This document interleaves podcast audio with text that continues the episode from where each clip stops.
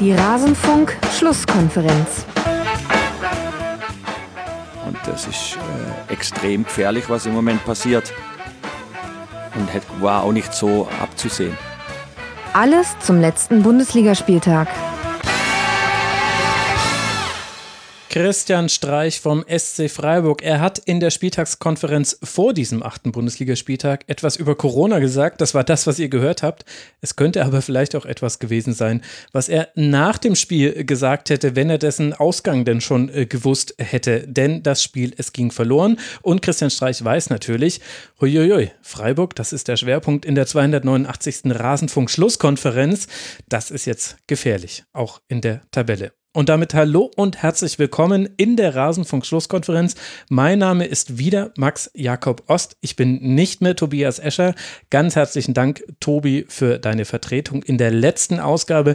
Dank der Länderspielpause kommt es einem vor, als sei es im Pleistozän gewesen. So lang ist das schon her.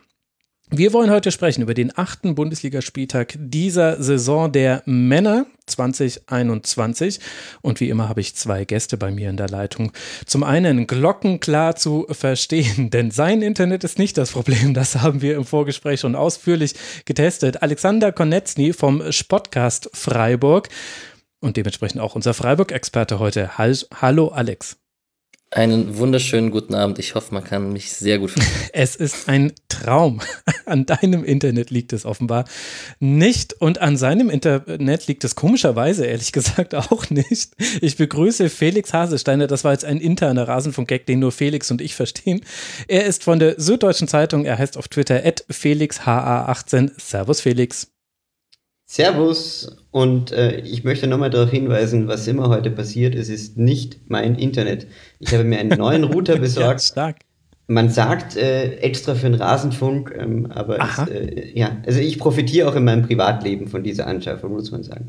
Sehr gut, sehr gut. Und ich werde dabei Vodafone mal nachhaken. Ach, jetzt habe ich hier, ne, ich habe Anti-Werbung gemacht, darf ich machen.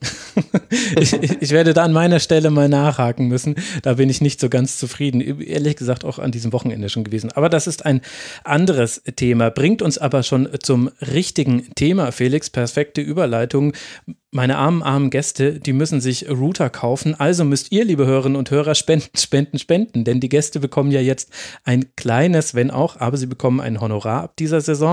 Gespendet haben unter anderem Holzwolf 71, Marie 65p, Schirmi, Hennes, Paule, der Uhrmachermeister Müller, Dirk Schnitzler-Königs, Christopher Feutus, 9-3, Felix José, der Traumtänzer, Mario Oehler und Adrian.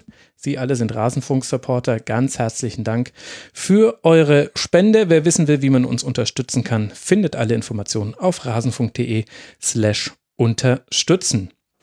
Und dann gibt es ja noch eine zweite Möglichkeit, uns zu unterstützen. Und da hat sich was getan, liebe Leute. Endlich. Und zwar, wir haben endlich neue Tassen im Rasenfunk-Kiosk. Es hat kaum sechs, sieben, acht Monate gedauert. Und schon haben wir ein neues äh, Tassendesign. Nicht ganz jugendfrei, müsst ihr euch angucken auf kiosk.rasenfunk.de. Aber lasst euch das gesagt sein, bevor ihr jetzt gleich bestellt und später enttäuscht seid. Es wird im Laufe der kommenden Woche auch noch neue Beanies geben. Die werden bei uns ankommen und zwar auch in einer neuen Farbe, nicht nur in den drei bekannten Farben, sondern auch noch eine neue Farbe. Sie ist wunderschön, wenn ihr mich fragt. Wenn euch also auch der Kopf manchmal kalt ist im Winter, dann wartet noch mit dem Bestellen. Vielleicht ist ja bei den Beanies dann auch noch was für euch mit dabei. Und alles, was über kiosk.rasen.de eingenommen wird, fließt natürlich weiter in diesen Werbesponsoren und Paywall-freien Podcast. Und das ist jetzt wirklich genug Werbeblock, denn wir haben einen Spieltag zu besprechen. Wir nehmen auf am Sonntagabend und wir durften gerade ein Spiel verfolgen, das das Prädikat spektakulär nicht komplett verdient, um es so zu sagen. Das Sinnbild für diese Partie zwischen dem 1. FC Köln und dem 1. FC Union Berlin war vielleicht der Strafstoß von Max Kruse. Er hätte den Rekord aufstellen können, als erster Spieler in der Bundesliga-Geschichte jeden seiner 17 Strafstöße verwandelt zu haben, aber er scheitert an Horn, nur um dann den Nachschuss reinzumachen. Und das ist irgendwie typisch für dieses Spiel aus Unioner Sicht und vielleicht ein bisschen auch aus Kölner Sicht. Union gewinnt mit 2 zu 1 nach diesem Tor und den Treffer von Avonici. Skiri hatte zwischenzeitlich ausgeglichen und Rex Bitschei in der aller, allerletzten Minute mit einem wunderschönen Freistoß noch den Außenpfosten getroffen. Was die Frage aufwirft, Alex, was bleibt von diesem Spiel haften? Ja, also erstmal muss ich sagen, es war gut, dass das Freiburg-Spiel nicht das letzte war, sondern ähm, Köln gegen Union. Hast Dann du wieder einen Ruhepuls? Sich, konnte man sich ein bisschen beruhigen. Was gibt's Besseres, als am Sonntagabend sich Köln gegen Union mit diesen wunderschönen Trikots auch von Köln anzuschauen? Ähm, Thema für sich vielleicht. Ähm, ja. Fand es nicht so berauschend. Na gut.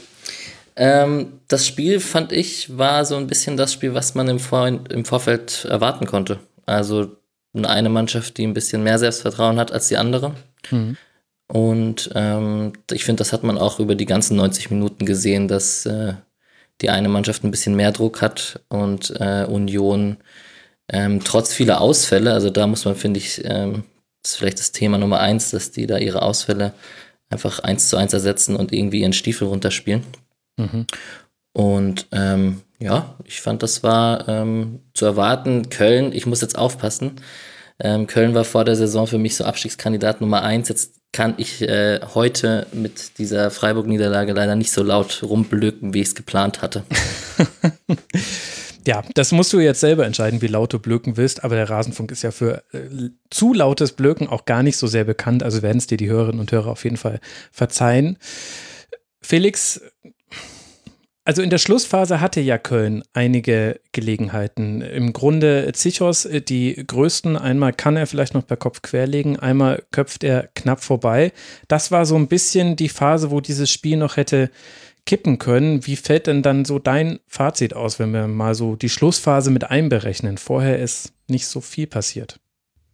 Äh, naja, mein Fazit fällt so ein bisschen aus wie das von, ich glaube, es war Zichos ähm, in der, der in dieser, in dieser Schlusssequenz dann äh, nach dem wahnsinnig tollen Freistoß von, von Retschbitschei ähm, da an der, an der äh, Außenlinie am, am Werbeplakat lehnt und äh, ja, einfach ich glaube, die Kölner sind einfach im Moment komplett überfordert damit, dass eben dann halt auch nichts gelingt. Ja? Also, dass selbst in so einem Spiel, wo Horn dann den Elfmeter hält, wo, mhm. wo es eigentlich ja Momente gab, wo man schon sagen könnte, es, es spricht was für ein 2-2, ähm, ja, dann halt dieser Freistoß am Ende nicht reingeht, ähm, man sich nicht belohnt. Und ich glaube, ähm, so kann man auch ein Fazit zu diesem Spiel ziehen, das halt aus Kölner Sicht einfach äh, ja genau in die derzeitige Verfassung irgendwie reinpasst und so, so, so genau das tut, was man halt gehofft hat, dass diese, ich meine, ja, sie sind ja mit so ein bisschen Schwung in die Länderspielpause reingegangen und ähm, mit umso weniger Schwung jetzt wieder rausgegangen und äh, stehen da jetzt schon sehr ernüchtert da. Und das ist halt genau das, was ihnen nicht passieren durfte. Und das alles äh, ist natürlich irgendwie dann pointiert zusammengefasst mit einem Alu-Treffer in der 94. Minute. Ähm, mhm. Und genauso kann man das eigentlich sehen. Auf der anderen Seite hätte man ja vielleicht auch erwarten können, Alex, äh, dass Köln versucht, so schwer es ist, den Schwung ein bisschen mitzunehmen ich will jetzt nicht äh, sagen, man muss da mit wehenden Fahnen im Heimspiel gegen Union Berlin nach vorne stürmen. Ich hatte nur das Gefühl, nach, wir haben das jetzt schon so oft gesehen in dieser Saison, dass die erste Halbzeit eine im Vergleich zur zweiten Halbzeit schlechtere ist für den ersten FC Köln. Und die erste Halbzeit war für mich zu abwartend. Ich hatte das Gefühl, also Respekt vor Union Berlin ist ja richtig und gut. Die Union kann ja sehr viel, über die werden wir ja gleich auch noch, denke ich, sprechen aber irgendwie muss man doch auch versuchen, ja, nach vorne zu kommen. Und da gab es einmal eine schöne Spielauslösung von Katterbach, glaube ich, und da hat Duda direkt weitergeleitet auf Jakobs. Und das war dann eigentlich schon so das, was so quasi spielerisch aus dem hinteren Drittel bis ins vordere Drittel geklappt hat beim FC. Ja, den, den Konter über Jakobs, den habe ich auch in meinen Notizen stehen. Ich fand es aber auch insgesamt zu passiv. Also vor allem, weil Union an diesem Tag nicht die Form und den die Qualität auf den Platz gebracht hat, auch in der ersten Halbzeit, die sie schon gezeigt haben in dieser Saison. Also da wäre auch mehr drin gewesen, glaube ich, wenn man ein bisschen mutiger gewesen wäre. Gleichzeitig sind die einfach auch total verunsichert, das merkt man schon. Und ähm, da hilft es halt auch nicht, so ein Gegentor zu kriegen wie das 1 zu 0. Ja. Ähm, ja. Mhm. Das darfst du halt einfach so niemals bekommen. Also Ich habe Köln-Fans als Freunde und äh, es wurde schon viel geredet über die Bundesliga-Tauglichkeit von Tschichos. Ähm, ist vielleicht jetzt, sollte man da auch nicht so hart ins Gericht gehen, aber also so ein 1-0 darfst du halt nicht bekommen. Und ähm, ähnlich wie das, Freiburger 1-0, was auch absolut gar nicht gut hat. Ich fand insgesamt übrigens, dass viele Bundesligamannschaften momentan echt sich hinten reinstellen auf Konter spielen und dadurch nicht viel ansehnlicher Fußball zu sehen ist in vielen Spielen. Und trotzdem ja. fallen viele Tore. Das widerspricht sich eigentlich manchmal ein bisschen. Super interessant. Ich finde auch immer, dass diese Rasenfunk-Tage oder Spieltage, an denen man weiß, man sieht jetzt endlich mal wieder jedes Spiel und hat einen Grund. Endlich. ohne, ohne schlechtes Gewissen zu haben, dass man eigentlich äh, ein normales Wochenende verbringen könnte. Aber äh, egal. Äh, ich finde, das ist äh, immer ein, ein, ein toller, toller, tolle Gelegenheit, um sich mal den State of Bundesliga anzuschauen. Und ich fand, oder mir ging es auch ähnlich. Also ich hatte auch das Gefühl, so wirklich ansehnlich war jetzt. Ähm, nicht alles. Es war, es war interessant und spannend, aber ähm, können wir vielleicht auch noch bei dem einen oder anderen Spiel darauf eingehen, mhm. äh, wie so der State of Bundesliga ist und den lassen uns dann wieder von Max erklären, der das, was wir, das, was wir dann einem ein, zwei Mal im Jahr machen, ja jedes Wochenende macht und daher der wahre Experte in diesem Bereich ist. Ach, wenn ihr wüsstet, wie gut diese Pause letztes Wochenende war. Ich habe ja trotzdem gearbeitet. Ich war ja gar nicht im Urlaub. Das war ja ein, ein fieses Gerücht. also aus meiner Sicht fies. Ich habe ja in elf Leben gearbeitet. Aber ich musste mal nichts sehen. Es lief dann trotzdem hin und wieder das eine oder andere Spielchen vielleicht nebenher. Ich gebe es ja zu. Vielleicht habe ich da auch ein Problem. Aber ich musste keins dieser Spiele sehen. Und das war eine solche Erleichterung. Und ich konnte einfach mal Premier League gucken und musste kein schlechtes Gewissen haben, dass nebenher gerade sieben Tore bei Leverkusen gegen Gladbach fallen. Ach Leute, aber um auf dieses Spiel zurückzukommen, also beim 1 zu 0 glaube ich, dass man auch nicht nur über Zichos reden muss, sondern auch über Marius Wolf. Also für diejenigen, die das Tor nicht gesehen haben, es gibt einen langen Ball aus der ja, Abwehrkette war es, glaube ich, noch von Union und der fällt dann äh, aus hohen Höhen herunter und Marius Wolf hat eigentlich noch die Möglichkeit, seinen Körper zwischen den Ball und Avonici zu stellen, macht das aber sehr zurückhaltend. Zichos reagiert darauf und geht einen Schritt vor und deshalb ist dann Avonici einfach allein und kann vor Horn einschieben. Also das sah sehr unglücklich aus, war aber meiner Meinung nach eine Co-Produktion. Ist aber vielleicht die Antwort auf die Frage, warum so viele Tore fallen. Ich habe den vielleicht gar nicht so Hot Take, mildly Hot Take, dass die Abwehrleistungen in den Innenverteidigungen in der Bundesliga in dieser Saison einfach nicht gut sind. Also eine, eine Abwehr wie Udukai und Roveleo zum Beispiel von Augsburg, die ragen da schon völlig heraus, weil die eine sehr, sehr gute Strafraumverteidigung hatten. Werden wir im Gladbach-Spiel noch drüber sprechen. Zumindest ich möchte darüber dann äh, sprechen. Und ich finde, in den Innenverteidigungen der Liga passieren einfach sehr viele Fehler in dieser Saison, wenn man es mal aufsummiert. Und dazu zähle ich dann zum Beispiel auch Strafstöße. Das ist ja dann auch das zweite Thema. Natürlich kassiert Köln wieder einen Strafstoß gegen sich, schon der sechste Strafstoß am achten Spieltag. Es war allerdings diesmal auch ein eindeutiger und dem ging eben auch ein Fehlpass im Spielaufbau voraus, dann eine Verlagerung. Kruse hat gut durchgesteckt auf Becker, der flankt und dann Ingwertsen legt sich den Ball noch auf den anderen Fuß und wird dann von Ötschern ja, über so, so weggespitzelt. Sein Knöchel wird weggespitzelt, also ganz klarer Strafstoß und auch solche Fehler passieren meiner Meinung nach in dieser Saison sehr häufig. Immer Auslegungssache, gell? wie so oft im Rasenfunk, ist das jetzt Fehler oder ist das jetzt gut gemacht vom, vom Stürmer dann? Aber äh, in dem Fall würde ich auch sagen, es ist ein klarer Fehler, weil wenn er ihn da zum Schuss kommen lässt oder er ist ja nicht mehr alleine irgendwie da. Also ich finde, da äh, stimme ich dir zu, das ist definitiv keine, keine gute Innenverteidigeraktion gewesen. Und beim Stand von 0-0, was die These vielleicht bestätigt, gab es ja auch diesen langen Ball, ich glaube, der war von Knoche auf Ingwatzen, der da drüber lüpfen könnte. Mhm. Und der auch dann komplett blank vorm Torwart steht. Also da war mit Absicherung ein Innenverteidiger, hat ja meistens einen Gegenspieler, der andere sichert ab, so klassisch in der Viererkette. War nicht viel zu sehen in der Situation und auch nicht in der Situation, als es, also beim 1-0 haben sie es eher äh, unglücklich gemacht in dem Fall. Mhm. Aber um die These zu bestätigen, dass da vielleicht mit Augsburg und Wolfsburg wahrscheinlich, muss man da noch nennen, mit Brooks und Innenverteidigung, ähm, da die Klasse nicht optimal ist, äh, kann man, glaube ich, bestätigen, ja. Wobei du jetzt mit deinen ersten Sätzen auch schon wieder über den SC Freiburg heute hättest reden können. Aber darauf kommen wir noch. Ne? Also. darauf kommen wir noch. Ja. Wir bauen die Spannung Entschuldige, auf. Entschuldige, das war jetzt alles gut. Fies, also. Ich könnte bei jedem Spiel viele Parallelen ziehen zu Mannschaften, die kontern und äh, andere, die Ballbesitz schießt keine Tore. Ja, ja jetzt wollen wir hier mal ja, keine Opfer-Mateta-Umkehr machen. Ja, Alex, du musst. wow. Der hat gebraucht, ne? Ich bin wieder, I'm back, Leute. Ich bin wieder zurück.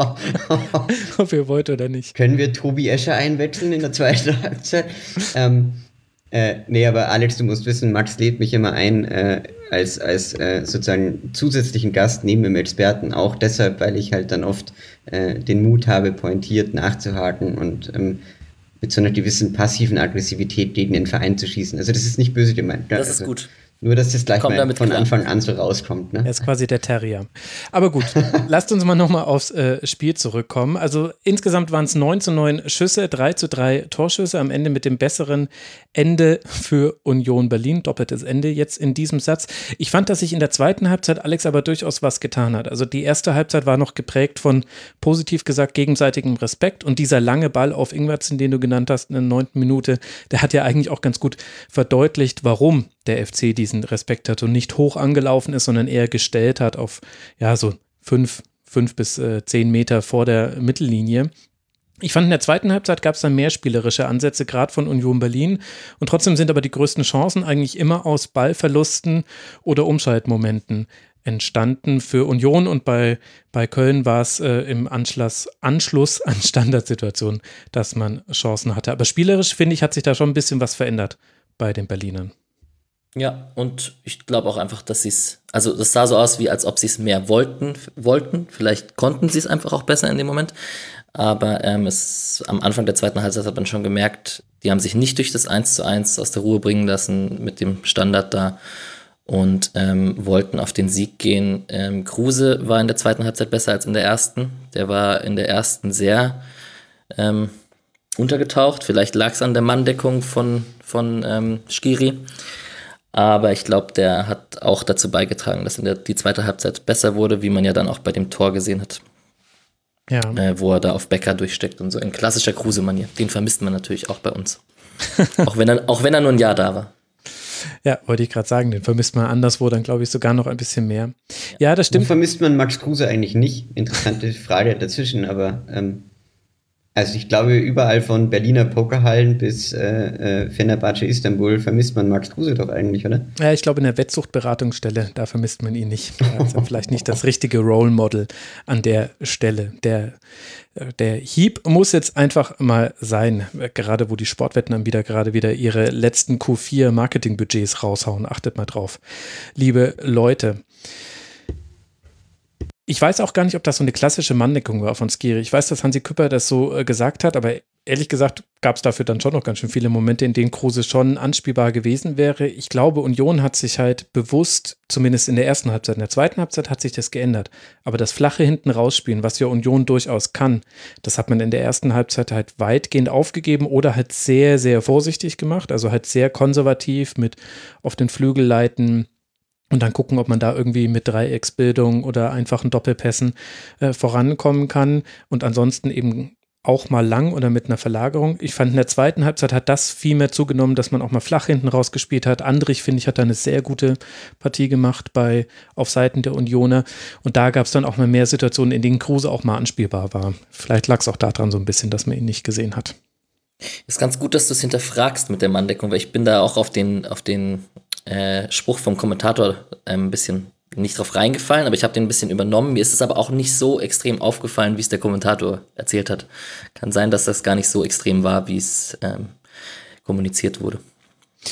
Nun ja, die FC-Fans und die Unioner-Fans werden es genauer verfolgt haben und für uns reicht dann vielleicht auch schon diese Entscheidungsgrundlage. Nach diesem Spieltag steht der erste FC Köln also weiter auf Tabellenplatz, beziehungsweise nicht mehr weiter, er steht auf Tabellenplatz 17, immer noch ohne Sieg. Äh, damit ist er alleine mit dem FC Schalke 04. Das sind die einzigen beiden Mannschaften, die noch nicht gewinnen konnten.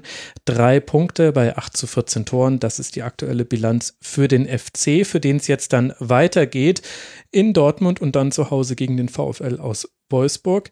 Der erste FC Union Berlin könnte das Spiegelbild dazu sein. Tabellenplatz 5 mit 15 Punkten. Man hat erst einmal verloren, 18 zu 8 Tore erzielt. Für die Unioner läuft es wie geschnitten Brot und die nächsten Gegner sind die Eintracht aus Frankfurt zu Hause an der Alten Försterei und dann das Derby bei der Hertha, in dem die Rollen mal klarer verteilt sind und vielleicht anders als manch einer das vor der Saison erwartet hätte. Aber so ist das eben in dieser Fußballsaison. Solche Geschichten, ihr wisst das.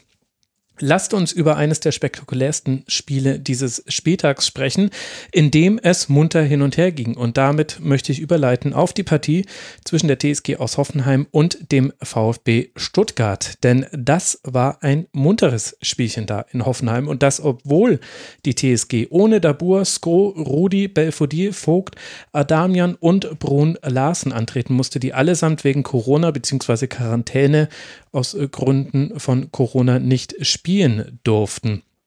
Übrigens, wer sich eine Übersicht wünscht zu allen Corona gesperrten oder verhinderten Spielern, der kann auf krake-paul.de slash Corona genau das sehen. Der großartige Felix hat das gemacht und ich sage deswegen großartig, weil der nämlich auch zum Beispiel die Podroll zur Verfügung stellt. Also ich befülle sie, aber er hat dazu ein kleines Skript gebaut, dass die immer schön aussieht.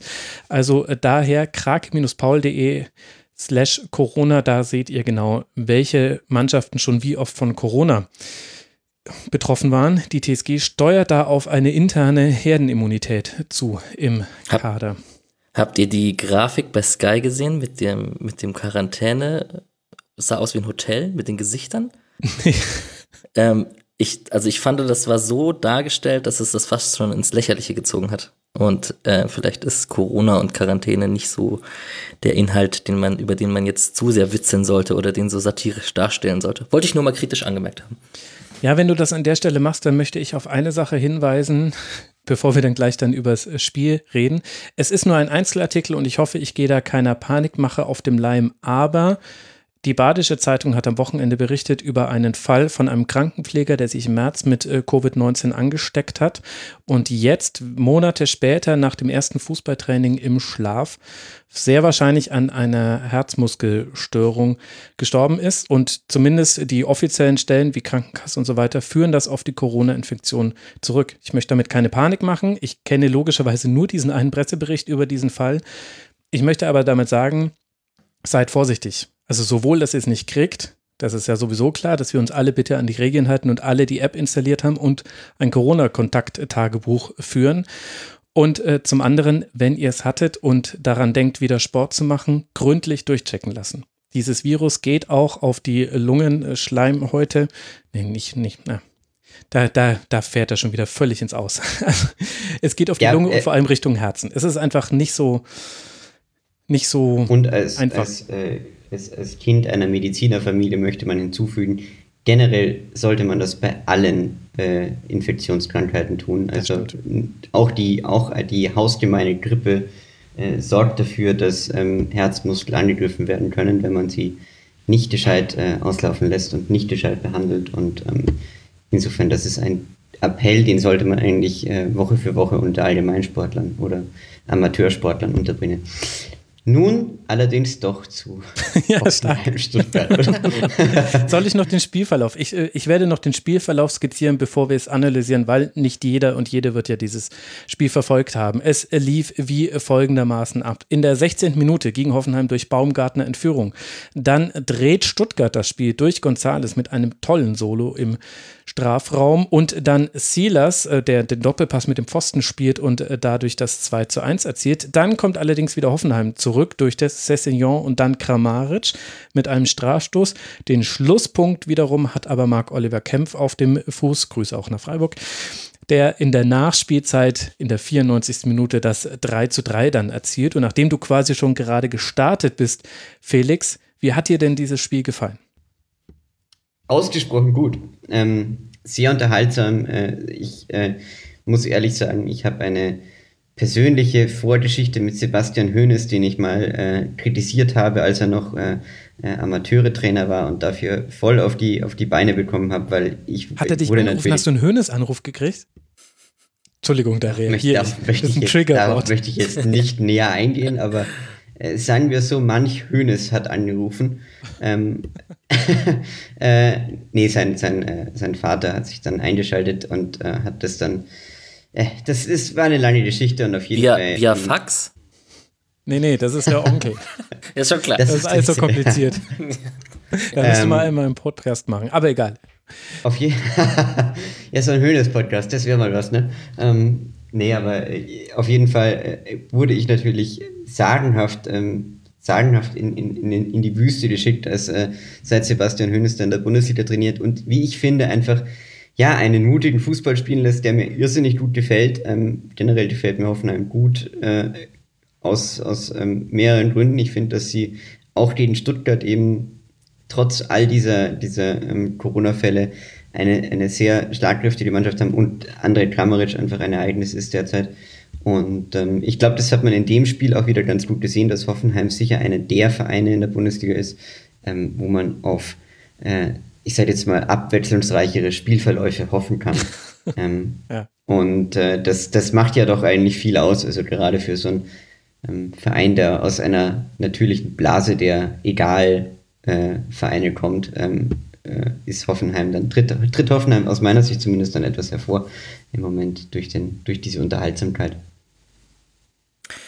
Ja, finde ich auch. Und ich finde, das war einfach auch ein Spiel zweier Mannschaften, die wirklich, also war, das Ergebnis spricht ein bisschen dafür, wie die Mannschaften auch spielen und dass es Spaß macht, ihnen zuzuschauen. Jetzt muss ich aufpassen, man muss ja hier aus Freiburger Perspektive, die einen sind die Badener und die anderen sind die Schwaben, also da ist ein bisschen Rivalität und so.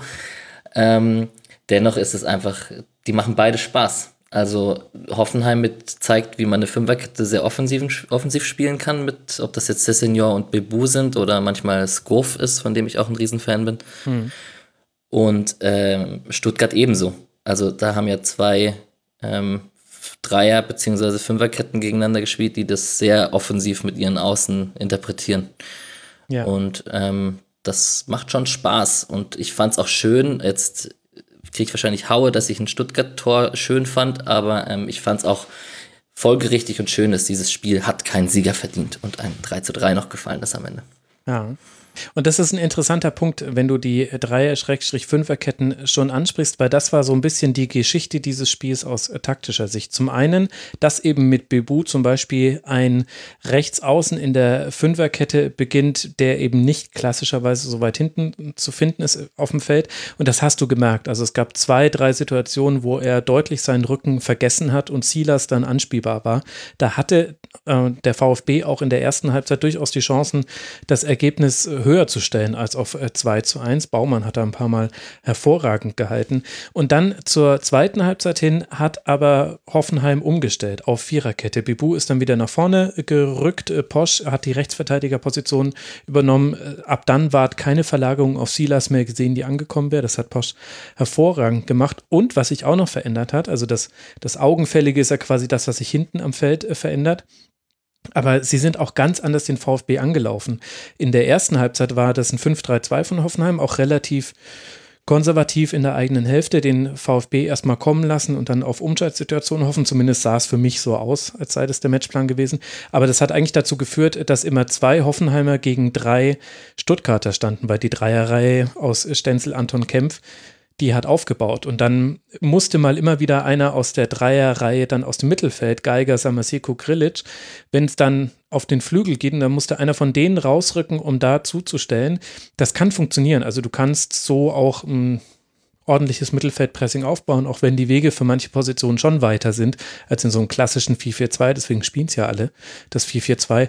Aber das hat eben nicht ganz gepasst. Und da hat sich dann der VfB super durchkombiniert, weil das ist auch einfach das, was der VfB gerne macht. Also äh, Verlagerungen haben sie auch zwei, drei richtig gute gespielt, aber ansonsten zocken die das aus.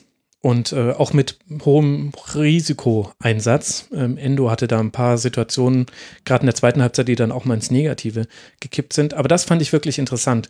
Und bei uns hat im Forum Pontus einen sehr langen äh, Nutzerbeitrag dazu geschrieben unter mitmachen.rasenfunk.de und ich finde nämlich, er hat ne, das Spiel wirklich super zusammengefasst. Ich habe es mir ja auch nochmal alles angeguckt.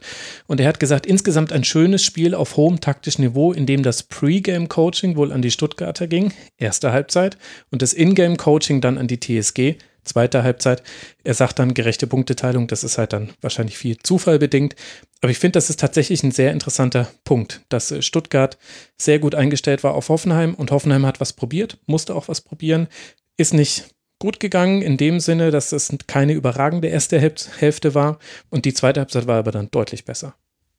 Spricht natürlich aber äh, einerseits auch für Sebastian Hoeneß ähm, als Trainer, der sich durchaus äh, anpassen kann. Mhm. Zweitens wollte ich aber noch ähm, schon noch sagen, dass es auch ein Spiel war, in dem man sehen konnte, dass eben beide Mannschaften schon auch von der äh, Klasse ihrer, ihrer Stürmer abhängen. Ja? Also ja. du hattest mit González, wo du ganz klar gespürt hast, dass das ein Break war, als er ausgewechselt werden musste. Mhm. Ähm, und dass Stuttgart ähm, in dem Moment einfach ja, sein, sein Spiel umstell, umstellen musste, weil halt ähm, Kalajdzic ähm, vorne einfach anders funktioniert. Das ähm, hat der Mannschaft dann ein bisschen gefehlt. Das hat ihn äh, schon spürbar, spürbar zugesetzt im ersten Moment.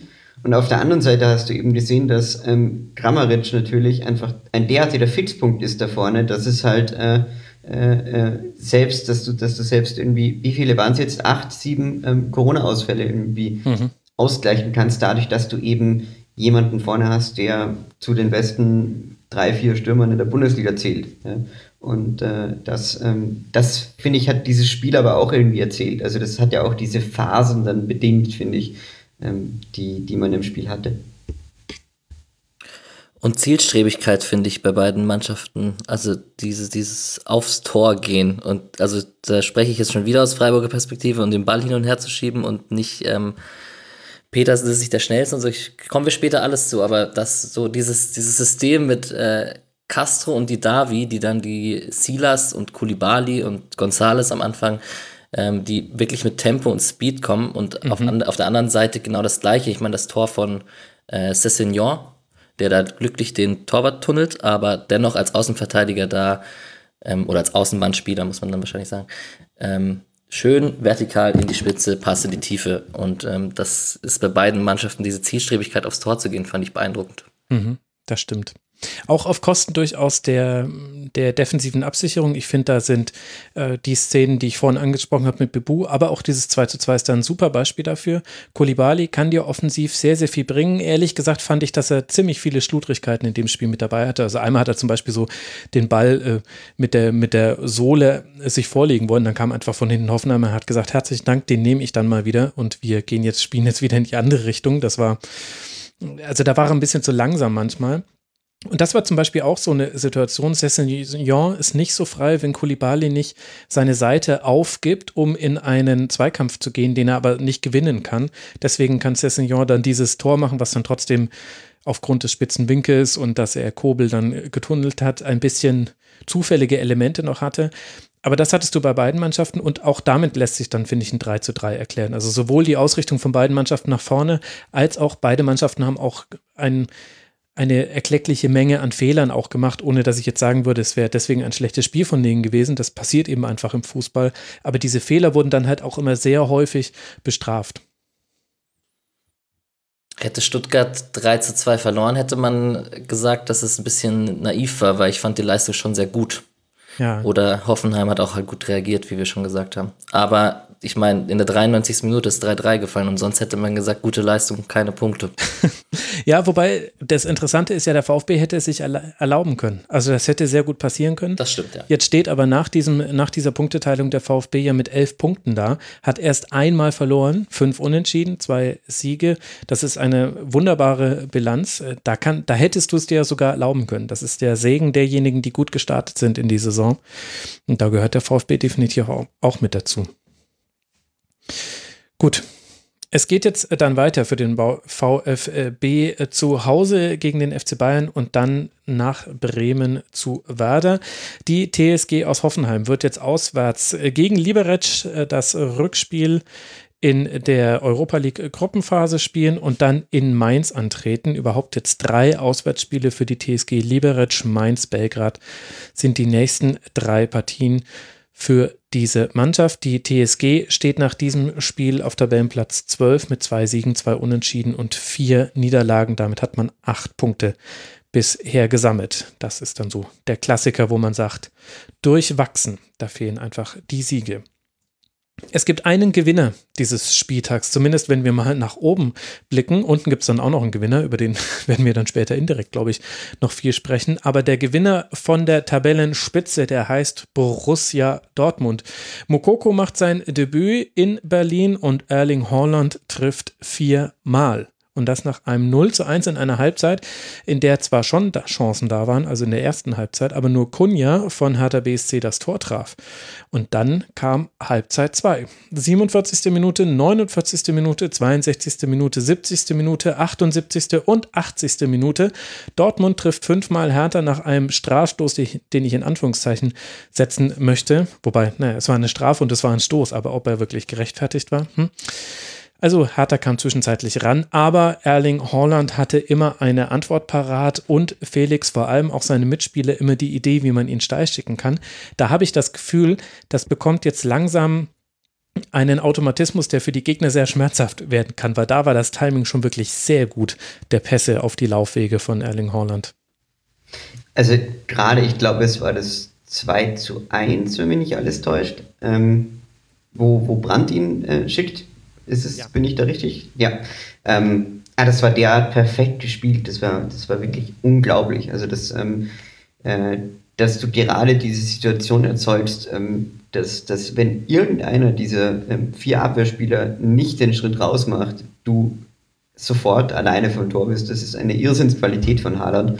Ähm, und ähm, ich muss auch sagen, also es ist äh, beeindruckend zu sehen, wenn er dann seine Wucht ausspielt und äh, sozusagen diese, diese Kombinationen hat und äh, auch wie er einfach im Sprintduell locker vorbeigeht. Äh, ich glaube, das war das 4 zu 1. Ich habe schon gar nicht mehr im Kopf. Vielleicht auch das Hilf mir, wo, wo, wo, wo nimmt das ihn den Ball ab? Das war das einzige Tor, was Guerrero gemacht hat und nicht habe. Ah ja, stimmt. Äh, das war, ähm, genau, aber dann, dann äh, einmal, einmal läuft auf jeden Fall so wahnsinnig ähm, wunderbar an diesem Fehlpass ähm, von der Hertha vorbei. Ach so, 62. genau, das war das 3 zu 1 dann, genau. Mhm. Ja, das war das 3 zu 1.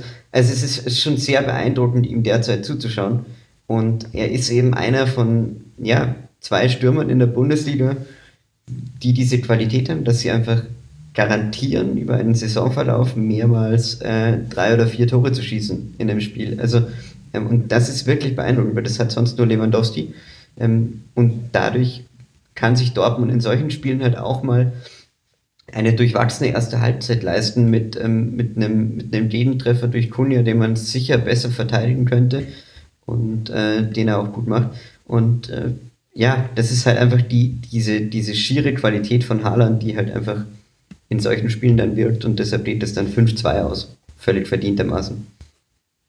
Ja, der Typ, also der, der lässt einen doch sprachlos. Also ich, Dortmund, ausgerechnet Dortmund hatte in den letzten Jahren ja die Mentalitätsdebatte und ich glaube, dieser Typ ist Gold wert für diese Mannschaft, weil der hat einfach immer Bock. Also egal wie viel es steht, egal der freut sich auch unfassbar, wenn ein Mitspieler ein Tor schießt und jubelt und, und feiert das ganze Team und ähm, ich glaube, der ist für so eine Mannschaft Gold wert. Also ja, glaube ich auch. Ab, jetzt unabhängig von der rein sportlichen Klasse. Und ich, ich finde, das Spiel war ja das äh, 2030-Spiel und Bayern und Gladbach und Leipzig ähm, haben alle mehr oder weniger gepatzt davor und es war ja so ein bisschen, eigentlich war es so typisch Dortmund ähm, schafft es auch nicht, den mhm. Ansprüchen gerecht zu werden. gut gerettet. die Kurve gekriegt, ja, ja, gut. Ähm, und es war so dieses typische, okay, die Hertha gewinnt jetzt gegen Dortmund oder holt einen Punkt. Mhm. Und äh, Dortmund äh, hat halt Haaland und der hat halt dauernd Bock. Das ist schon echt beeindruckend. Ja, und er bringt eine Qualität wieder mit ein, die man gar nicht mehr so häufig von Mittelstürmern sieht. Haaland zieht ja den Sprint, den vertikalen Sprint immer schon mal diagonal an. Also er läuft noch quasi auf Höhe der Abseitslinie, nimmt schon Tempo auf und der Sekunde, in der der Pass kommt, dann kippt er ab und äh, geht tief. Das heißt, er hat schon mal einen Geschwindigkeitsvorteil gegenüber Verteidigern. Das kannst du eigentlich ihm nur nehmen, wenn du ihm dann schon auf den Beinen stehst. Und selbst dann wird es schwierig, weil du ja diesen Lauf mitmachen musst und nicht weißt, wann er abkippt. Das finde ich ganz interessant. Und dann kommt da noch eine Superkraft von ihm mit dazu. Er schießt ja, also diese Abschlüsse, die hat man jetzt ja schon zuhauf gesehen. Er steht äh, vor dem Torhüter und er legt ja wirklich alles in seinen Schuss rein. Also du siehst da nicht den, äh, ach, ich, äh, ich schlänze ihn jetzt mal mit äh, so ein bisschen Gefühl ins lange Eck. Nein, da wird jedes Mal richtig draufgeknallt. Und das erlaubt ihm aber auch, dass er aus äh, schlechten Winkeln Tore macht. Weil durch dieses diagonale Anlaufen oder dieses, dass er schon quasi Anlauf holt auf der Abseitslinie und dann erst tief geht, damit er eben bis dahin nicht im Abseits steht. Dadurch kommt er meistens in schlechtere Winkel. Also er hat ganz oft Schusspositionen, aus denen viele Angreifer nicht treffen würden. Aber weil er diese überragende Schusstechnik hat und da auch eine sehr, sehr hohe Quote hat, den Ball wirklich aufs Tor zu bekommen, ist er einfach so ein herausragender Stürmer. Und das ist dann sehr schwer zu verteidigen, auch wenn man sagen muss, so toll Haaland ist, man sollte ihm dann nicht auch nicht unbedingt die Pässe auch selber in den Fuß spielen. Also da hat die Hertha in der zweiten Halbzeit jetzt nicht nur Marvin Platten hat beim 3 zu 1, wie es der Fall war, sondern insgesamt hat die Hertha da auch in der zweiten Halbzeit sehr wenig entgegengesetzt, äh, fand ich. So schwer es natürlich ist gegen einen solchen Ausnahmestürmer, aber das war vor allem im Vergleich mit der ersten Halbzeit schon ein deutlicher Leistungsabfall. Ja, ich fand, also die, dieses Team ist einfach auch gut und jung und gallig. Und die, man, man, vergisst ein bisschen, dass Hertha gar nicht so ein schlechtes Spiel gemacht hat und am Anfang auch echt gut war. Ja. Also. Ich tue mich da ehrlich gesagt ein bisschen schwer mit. War es wirklich so ein gutes Spiel, wenn du so eine zweite Halbzeit spielst, so gut der Gegner ist? Also die erste Halbzeit fand ich auch sehr gut. Äh, ganz gut das Zentrum zugemacht, sehr, sehr eng gestanden. Und Dortmund hat es da nicht so wirklich geschafft, auch mal so ein bisschen Breite hinzubekommen. Und die Umschaltsituationen sind halt super. Also sobald Luke Bacchio oder Kunja den äh, Ball am Fuß haben, da kann was passieren. Das Tor von Kunja natürlich auch super. Kunja generell finde ich so stark wie in seiner Zeit in der Bundesliga er noch nie war. Aber die zweite Halbzeit muss ich sagen, das. Gut, ja, aber wir reden auch anders über das Spiel. Klingt jetzt blöd, aber dieser äh, Traumpass von äh, Guendouzi auf ähm, Pekarik, äh, so eine Minute vor dem, vor dem 2-1, mhm. wo dann eigentlich direkt im Umkehrschluss das 2-1 für Dortmund fällt. Mein Gott, war das schön. Also das war wirklich das, das, äh, mhm. die komplette Dortmund-Abwehr äh, ausgehebelt mit einem, mit einem Lupfer, wo jemand, der vielleicht Peter Pekarik in Ehren, toller, toller Bundesligaspieler, aber äh, ist jetzt nicht die Torwaffe, äh, die man da im Strafraum irgendwie hat. Ähm, aber äh, ja, so ist es eben. Aber ich, ich würde schon sagen, dass die, dass die Hertha auch imponieren kann immer noch. Also ich finde sie, ich finde sie nicht so schlecht, wie sie mir teilweise gemacht werden. Also ähm, man muss eben auch sehen, dass die Mannschaft schon Qualität hat, aber nicht unendlich oder dass es sehr entwickelbare Qualität ist, glaube ich. Mhm. Äh, und ähm, dass das alles, klingt jetzt blöd, aber vielleicht noch ein bisschen brauchen wird. Ähm, Standardspruch, wo ist das Phrasenschwein? Ähm, aber ja, also ich, ich traue ihnen schon noch ein bisschen was zu oder ich traue ihnen mehr zu als der 13. Tabellenplatz, den sie jetzt innehaben, sage ich so. okay, das, das wird sie beruhigt aufatmen lassen. Ich finde auch. Lars Windhorst sagen, hört das gerne, sagt man sich. wir, waren ja auch, also das war im Grunde so ein bisschen der rote Faden des Hertha-Schwerpunkts, den wir am sechsten Spieltag aufgenommen haben. Also, dass es noch Geduld brauchen würde und Training. Und ja, da, da sieht man auch wirklich viele gute Ansätze. Ich fand auch, dass Gendusi auch in der Zweikampfführung wirklich nochmal eine neue Qualität mit reingebracht hat bei der Hertha. Das hat mir gut gefallen. Aber ich finde, dass die Hertha auch in diesem Spiel wieder nicht über 90 Minuten als eine Mannschaft agiert hat. Das, du hattest immer noch Situationen, wo vier Spieler vorne anlaufen und niemand nachrückt. Wo, wo einer von beiden hat das Memo nicht gekriegt. Oder es gab kein Memo. Wobei, das würde ich eigentlich bei Bruno Labbadia fast ausschließen. Das wird wahrscheinlich vorher schon besprochen worden sein. Und deswegen waren dann auch Räume offen, die du nicht aufmachen solltest. Gerade dann, nachdem Dortmund auch so super aus der Halbzeit herausgekommen ist, Emre Can vom 1 zu 1, das war also Can generell eine sehr, sehr gute Partie gemacht. Diese Aktion war richtig klasse. Im Grunde dadurch, dass er mit vorschiebt, haben sie einen Raum, einen Mann mehr in diesem Raum und sie spielen es aber halt dann wirklich perfekt aus, bis dann zum Querpass auf Haaland, der nur noch einschieben muss vor dem 1 zu 1. Und da hatte Hertha aber wieder so Phasen, wo sie mannschaftlich nicht geschlossen agiert haben. Und ich weiß schon, ich kann nachvollziehen, dass das nicht so einfach ist herzustellen und dass man dafür auch Geduld braucht. Aber manchmal verhalten sie sich da auch merkwürdig naiv. Also Niklas Stark zum Beispiel ist so lange mit dabei, bei der Hertha und in der Bundesliga, dass ich von ihm noch viel mehr als von einem Alderet oder von einem Gendouzi erwarte, dass er dann in solchen Phasen auch mal das erkennt, sich vielleicht mal fallen lässt, vielleicht Hilfe anbietet, die Räume einfach versucht zuzustellen, in die Dortmund die ganze Zeit gegangen ist. Und ich habe da ehrlich gesagt keine Reaktion gesehen. Und so gut Dortmund war, muss man aber auch sagen, der Elfmeter zum Beispiel find, würde ich gerne die Begründung hören, warum der auch, also warum der stand, auch nachdem da der Videoassistent oder die Videoassistentin in diesem Fall, Bibiana Steinhaus, drauf geguckt hat. Und ansonsten würden wir aber von einem richtig deutlichen Ergebnis sprechen. Und das ist schon, ja, also in der ersten Halbzeit hat man gesehen, dass es auch anders funktionieren kann. Das hätte in der zweiten schon auch noch sein können. Und so mit Ausnahme des Augsburg-Spiels hat Hertha, glaube ich, noch kein 90-Minuten-Spiel in dieser Saison gemacht. Also wo man mal 90 Minuten einen Plan mannschaftlich geschlossen verfolgt hat. Ich habe ein sehr ambivalentes Verhältnis zu Hertha. Ich wohne ja in Berlin und ähm, es ist immer zwischen Schadenfreude wegen Investor und wenn es nicht klappt und als bescheidener Freiburger und gleichzeitig kann ich diesem ganz selbstironischen Big City Club Gehabe auch irgendwie was sympathisch Lustiges abgewinnen ab und zu. Dass die noch brauchen und sich finden müssen, liegt irgendwie auf der Hand. Also Guendouzi finde ich super und ähm, Klasse ist auch da. Ich glaube, das braucht noch ein bisschen Zeit. Mal schauen, ob sie genug Zeit haben oder ob, ob Labadia genug Zeit gegeben wird.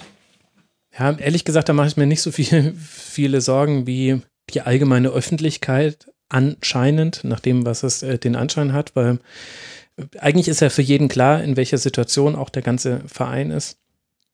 Aber ich, ich habe so zumindest das Gefühl, in diesem Personal, was wir gesehen haben äh, gegen Borussia Dortmund, das ist noch nicht die finale Elf von Hertha BSC, weil da sind mir noch viel zu viele Spieler mit dabei, die sich eben gedankliche Auszeit nehmen, die nicht immer mitmachen.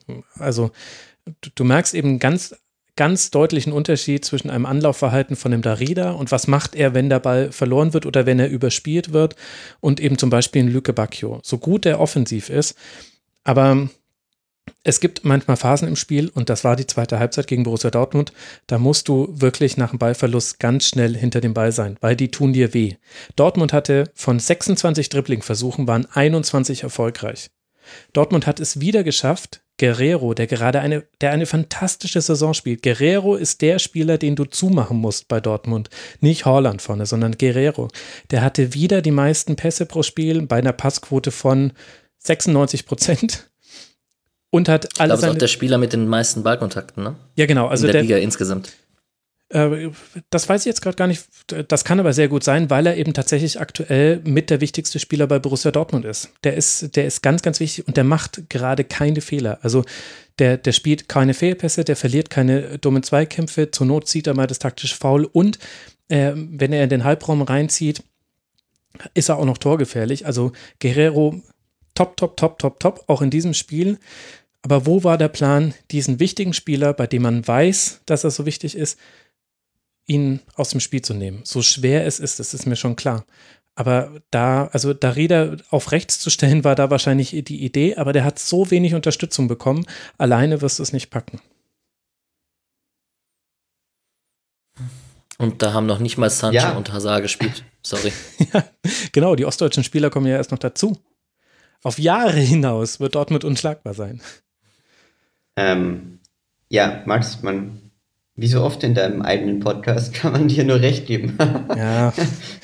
Geschickt eingefädelt, aber ja, äh, das ist schon, ähm, das ist sicher, sicher ein fragwürdiger Punkt. Ähm, das ist jetzt durchaus bekannt mittlerweile, dass Guerrero da eine entscheidende Rolle spielt. Ähm, aber ich frage mich halt auch, wie gesagt, ob das ähm, das sind wir jetzt wieder bei der alten Frage, wer ist dran schuld? Ist äh, Guerrero einfach sehr gut ja. gewesen und ähm, macht halt vieles richtig? Ja, also, ähm, oder ist es halt, äh, also er spielt halt auch eine, eine verflixt schwierig zu verteidigende Position, das muss man dazu sagen. Er ist einfach, äh, er hat diese, ist einer von diesen Überallspielern und diese, diese links außen in die Mitte ziehende, Strafraum laufende, defensiv aber oftmals abkippende Rolle, ähm, die ist schon, die ist schon wahnsinnig schwierig, äh, schwierig ähm, unter Kontrolle zu halten. Und das, glaube ich, macht ihn halt so wahnsinnig stark im Moment. Ja. Anmerkung oder Fußnote noch, ähm, er ist auch deshalb äh, äh, äh, der Spieler in der Bundesliga mit den meisten Ballkontakten, weil der Spieler mit den meisten Ballkontakten mittlerweile beim FC Liverpool spielt. Ähm, das sei nur dazu gesagt. Ne? Mhm. Und dann äh, darf ich noch die kleine Anmerkung machen, dass du auch deswegen so gut weißt, wie schwer so ein Spieler zu verteidigen ist, weil du ein Buch über David Alaba geschrieben hast. Den Linksverteidiger David Alaba noch. Richtig, genau. genau. Daher kommt dieses äh, tiefe Wissen. Also für Hertha BSC geht es weiter nach diesem Spiel in Leverkusen und dann, wer vorhin gut aufgepasst hat, weiß es schon, das Derby gegen Union Berlin. Hertha steht aktuell bei zwei Siegen, einem Unentschieden, fünf Niederlagen, 15 zu 18 Toren bei sieben Punkten. Aber dass das kein erfolgreicher Saisonstart war, das wissen wir jetzt alle schon. Für Hertha geht es darum, jetzt darauf aufzubauen, auf den guten Dingen aus dieser Partie. Und äh, Borussia Dortmund, die haben es äh, geschafft, die Schwäche der Konkurrenz zu nutzen, sind jetzt wieder auf einen Punkt an die Bayern herangerückt, haben zweimal verloren, sechsmal gewonnen, 20 Tore erzielt und sieben Tore nur kassiert. Das ist die zweitbeste, nein, drittbeste Abwehr, denn Leipzig und Wolfsburg teilen sich die beste Abwehr aktuell noch in der Liga. Ganz wesentlicher Aspekt. Wir loben Haaland, wir reden viel über Guerrero. Can, Hummels, Akanji spielen eine sehr, sehr gute Dreierreihe und mit der Viererkette funktioniert es ja inzwischen aktuell beim BVB auch. Also da ist an allen Orten eine deutliche Verbesserung zu sehen und macht einem ja Hoffnung, dass in der Saison vielleicht endlich mal oben an der Tabellenspitze was passiert. Das ist ja alles nicht mehr auszuhalten, so wie das die letzten Jahre gelaufen ist. Und ja, es hat ein 16-Jähriger gespielt, aber das habt ihr alle mitbekommen, Leute. Da müssen wir im Rasenfunk jetzt nicht so viel drüber sprechen finde es auch sehr positiv, dass es jetzt nicht der Einstiegspunkt von einem von euch beiden war. Lasst uns über die Partie sprechen, die unter anderem dafür gesorgt hat, dass Borussia Dortmund zum Gewinner dieses Spieltags werden konnte, nämlich das Heimspiel vom FC Bayern gegen Werder Bremen. Und Bayern schafft es eben nicht zu gewinnen gegen die Werderaner, die in Führung gehen, und zwar kurz vor dem Halbzeitpfiff nach einem Einwurf setzt sich Sargent durch gegen Martinez und passt dann auf Eggestein, der wunderbar ins lange Eck trifft. Zu diesem Zeitpunkt ist Hernandez schon verletzt und draußen. Alaba rückt deswegen raus auf die Außenverteidigerposition. Ganz schwierig zu verteidigen, habe ich gehört vor drei Minuten. Und Martinez deswegen in der Innenverteidigung. Bayern gleicht dann zwar noch durch einen Kopfball von natürlich Kingsley Coman aus, aber mehr gelingt den Münchnern dann nicht. Im Gegenteil, Wada war mit einigen Kontern sogar ziemlich nah dran am Sieg. Felix, wie haben dir denn beide Mannschaften gefallen? Äh, naja, ich fand Bayern tatsächlich in der ersten Halbzeit sehr schwach. Ähm, fand es überraschend, dass man ihnen diese ähm, Verletzung von, von Hernandez dann, dann so angemerkt hat mit, mit Martinez in der Innenverteidigung, der da sehr lange nicht gespielt hat. Ich habe leider, toll, ich habe mir aufgeschrieben, zu, nachzuschauen, ähm, wann, wann Martinez das letzte Mal in der Innenverteidigung gespielt hat. Es dann nicht getan, aber äh, das, das sozusagen. Mut zur Lücke. Als, als, als Offenlegung, genau, Mut zur Lücke. Ähm, äh, ja, und nee, wie gesagt, ich ähm, fand, fand ein bisschen irritierend, dass sie sich davon haben rausbringen lassen.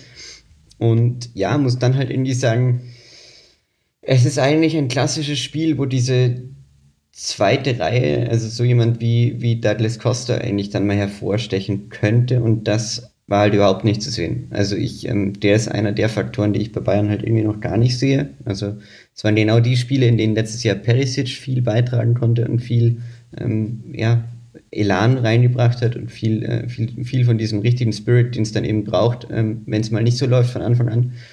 Oder wenn, wie den Werder eben mal äh, Robert Lewandowski äh, von einer überraschend guten Innenverteidigung, weil wir sie vorher angesprochen hatten, oder einer Gesamtverteidigung schon ziemlich aus dem Spiel genommen wird. Und äh, da wäre dann natürlich dann, ja, nicht nur an dem Kopfball ungeheuer Kinsley Coman ähm, zu erkennen, dass, dass da sozusagen jemand diese Lücke füllen muss, sondern auch an Douglas Costa. Und äh, Auffälligkeiten sonst noch, man sollte über Niklas Süle reden, nicht wahr? Ja, dann rede über Niklas Süle. ja, gut, ja. dann rede ich über Niklas Süle. Ja. Nee, ähm, ich fand schon interessant, dass äh, in so einem Spiel dann Niklas Süle, wie er heute rauskam, ähm, offensichtlich aus Trainingsgründen aus der, auf der Tribüne Platz nimmt. Äh, und äh, ich das schon eine, eine zu beobachtende Personalie finde, dass der mit Abstand beste oder talentierteste deutsche Innenverteidiger ja dann trotz Verletzung von Hernandez und so weiter eben auf der Tribüne sitzt und äh, da, ja, was immer, wie immer er verletzt gewesen sein mag, aber es gibt ja doch mehrere Stimmen, die im Moment davon berichten, dass Flick mit dem ganzen Trainingsthema sehr unglücklich zu sein scheint. Hm. Äh, und äh, das finde ich auf jeden Fall ein, ein Faktor, den man eben beobachten kann, weil es ja schon immer ein bisschen was aussagt darüber, wie sich Spieler in, äh, in der Aktualität dann verhalten und anscheinend äh, ist es bei ihm halt im Moment nicht ganz, nicht ganz auf der Höhe. Und das spricht so ein bisschen in, wenn man, wenn reindeuten will, für diesen FC Bayern, der natürlich jetzt irgendwann in diese Phase kommt, wo man es auch mal spürt, dass es eine lange, lange Zeit sehr, sehr gut lief und jetzt eben auch mal Partien kommen, wo es nicht gut laufen wird, weil Ermüdungen eintreten und so weiter. Hm. Kurz, Alex, bevor du reingrätschen äh, darfst und deine Beobachtung zum Spiel sagen darfst, das letzte Spiel als Innenverteidiger von äh, Javi Martinez hm. war gegen den SC Freiburg und zwar im Juni diesen Jahres beim äh, 3 zu 1 und äh, für 21 Minuten auch noch gegen Borussia Dortmund. Aber jetzt lassen wir mal hier dieses Freiburg-Spiel stehen, weil das die Überleitung so schön äh, zu dir gebaut hat. Es kam also schon vor für Martinez in diesem Jahr. Was ist dir aufgefallen und hängen geblieben an diesem Spiel? Um noch kurz mein Schweigen zu Süle recht zu fertigen. Ich wusste es ehrlich gesagt nicht, ob er irgendwie verletzt war. Also das, das Thema, ähm, dass er da nicht, äh, dass der Trainer nicht so zufrieden mit ihm ist, ist ein bisschen an mir vorbeigegangen. In dem Fall bei mir Mut zur Lücke. Ähm, ja, ich finde, also der Spielverlauf mit der Verletzung von Hernandez und dann Martinez und Boateng hinten drin und Alaba auf links und Goretzka ist jetzt meines Erachtens ein guter Achter oder ein zweiter Sechser, aber jetzt die Sechserrolle oder ein Mittelfeld mit ihm, Müller und Musiala ist jetzt sicherlich defensiv nicht das äh, Stärkste, weil Goretzka ja auch gut Zug nach vorne hat. Und da dachte man schon, hm, da könnte was gehen für Bremen an dem Tag, also spätestens nach der Verletzung. Wenn ich ehrlich bin, hätte ich aber im Vorfeld äh, Bremen das nicht zugetraut. Also ich war ähm, jetzt so zum Saisonstart, die ersten Spiele in der Bundesliga, da war Bremen meiner Meinung nach die Mannschaft, die doch schon sehr punktemäßig überperformt hat, ähm, sich äh, viele Unentschieden ähm, zurecht gemogelt hat und äh, wir als Freiburger sind da immer so, ach, Bremen hat schon wieder einen Punkt geholt. Die haben ja diese 1-1-Statistik jetzt natürlich auch gegen Bayern 1-1 gespielt, fünf Spiele in Folge, glaube ich. Mhm. Und ähm, als ich Toprak, Friedel, Groß, Möwald gelesen habe, dachte ich eigentlich, dass die Bayern die auseinandernehmen müssten. Und Toprak ist ja reingekommen und ist auch nicht mehr der Allerschnellste. Und ähm, ich hätte es denen nicht zugetraut. Und umso beeindruckender fand ich die Leistung. Das war für mich jetzt eigentlich so die überzeugendste Leistung von, von Bremen. Wir hatten vorhin schon jetzt wieder die Diskussion, ist, ist man selber so gut oder lässt der Gegner zu, hat einen schlechten Tag. Aber ich fand Bremen schon auch gut einfach. Ja, und ich möchte einmal ein Sonderlob an Sargent raussprechen, äh, der sich leider, der hätte sich noch belohnen können am Ende und am Ende muss, glaube ich, Bayern auch zufrieden sein mit dem Punkt, weil äh, Bremen schon die ein oder andere Konterchance hatte und auch, ich erinnere an die Doppelparade von Neuer zum mhm. Beispiel. Ähm, da hätte schon auch Bremen, also so wie Kofeld auch nach dem Spiel war, der war ja nicht ganz zufrieden. Der dachte auch, da war mehr drin an dem Tag. Gerade ja. auch hinten raus, ne? Ja. ja. Ich meine, es gab noch die eine Choupo-Moting-Chance, aber das war es dann schon auf Bayern-Seite. Und ansonsten eben wieder einige gute Paraden, sehr gute Paraden von Manuel Neuer. Und da sind ja immer noch Szenen mit dabei. Also dreimal war es auch so, dass er wieder sehr, sehr weit aus dem Tor kommen musste, um einen Konter abzufangen. Das sieht man ja dann oft in einer Zusammenfassung gar nicht. Also da kam eigentlich noch mehr mit dazu. Was mich so ein bisschen zu der These führt, Felix, ich glaube, so paradox sich das anhört, aber Bayern ist für dieses Werder, nach dem, was Werder kann in dieser Saison auch schon gezeigt hat, war Bayern vielleicht auch der perfekte Gegner. Ja, gut möglich. Also ich hatte auch so den Eindruck, dass sie sich einfach äh, mal sehr wieder sehr wohl gefühlt haben in dieser Position dessen, der nichts zu verlieren hat. Ähm, und äh, das hat man ihnen irgendwie angemerkt, dass sie es einfach gerne haben, wenn der Gegner auch mal kommt und wenn ähm, man sich ein bisschen zurückziehen kann, dann äh, auf den wirklich sehr starken und ähm, endlich mal wieder sehr zielstrebigen Sergeant da vorne setzen kann. Das hat mir gut gefallen. Also gut, er hat ähm, sicher in seinen letzten beiden Aktionen da gegen Neuer äh, nicht die, den, den perfekten Torabschluss hinbekommen. Aber muss man auch realistisch sein, äh, dass das Neuer da zweimal sehr stark hält. Und äh, das, hat, das hat mir schon gut gefallen, dieses, ja, Tiefe stehen und das dann raus, äh, rausspielen, da ist natürlich, ähm, hat, hat ihn schon, hat ihn schon gelegen. Wobei man auch bei diesem Spiel wieder realistisch sein muss, es war natürlich äh, auf Messers Schneide und es hat sicher dahin gelegen, dass, dass ähm, in der zweiten Halbzeit Bayern deutlich mehr vom Spiel hatte, natürlich auch voll angegriffen hat und daher wahnsinnig viel Raum hinten offen war. Also sie mhm. waren ja wirklich äh, äh, ich müsste jetzt lügen, aber es waren, also ich glaube, es war die letzte Viertelstunde, war ja quasi alle Spieler in der, in der Werder-Hälfte. Ja. Und dass dann natürlich solche Situationen für Sargent entstehen, ein, zwei, ist klar, aber das ist halt das Risiko, das ja Bayern dann bewusst wählt und nicht die Genialität von Werder Bremen, ähm, da dann solche Situationen rauszuspielen, sondern wenn du eben nur zu zweit hinten stehst, dann wird irgendwann mal einer durchlaufen. Ja gut, Werder muss sich halt aus dem Gegenpressenring rauswinden, wo man natürlich sagen kann, wenn Bayern das perfekt macht, dann geschieht das nicht so häufig. Und in der zweiten Halbzeit, vor allem gegen Ende der zweiten Hälfte, ich glaube, das war so zwischen Minute 70 und 85, da, da ist das auch gar nicht passiert. Also da hatte Bayern konstant einen Ballbesitz in der Bremer gegnerischen Hälfte.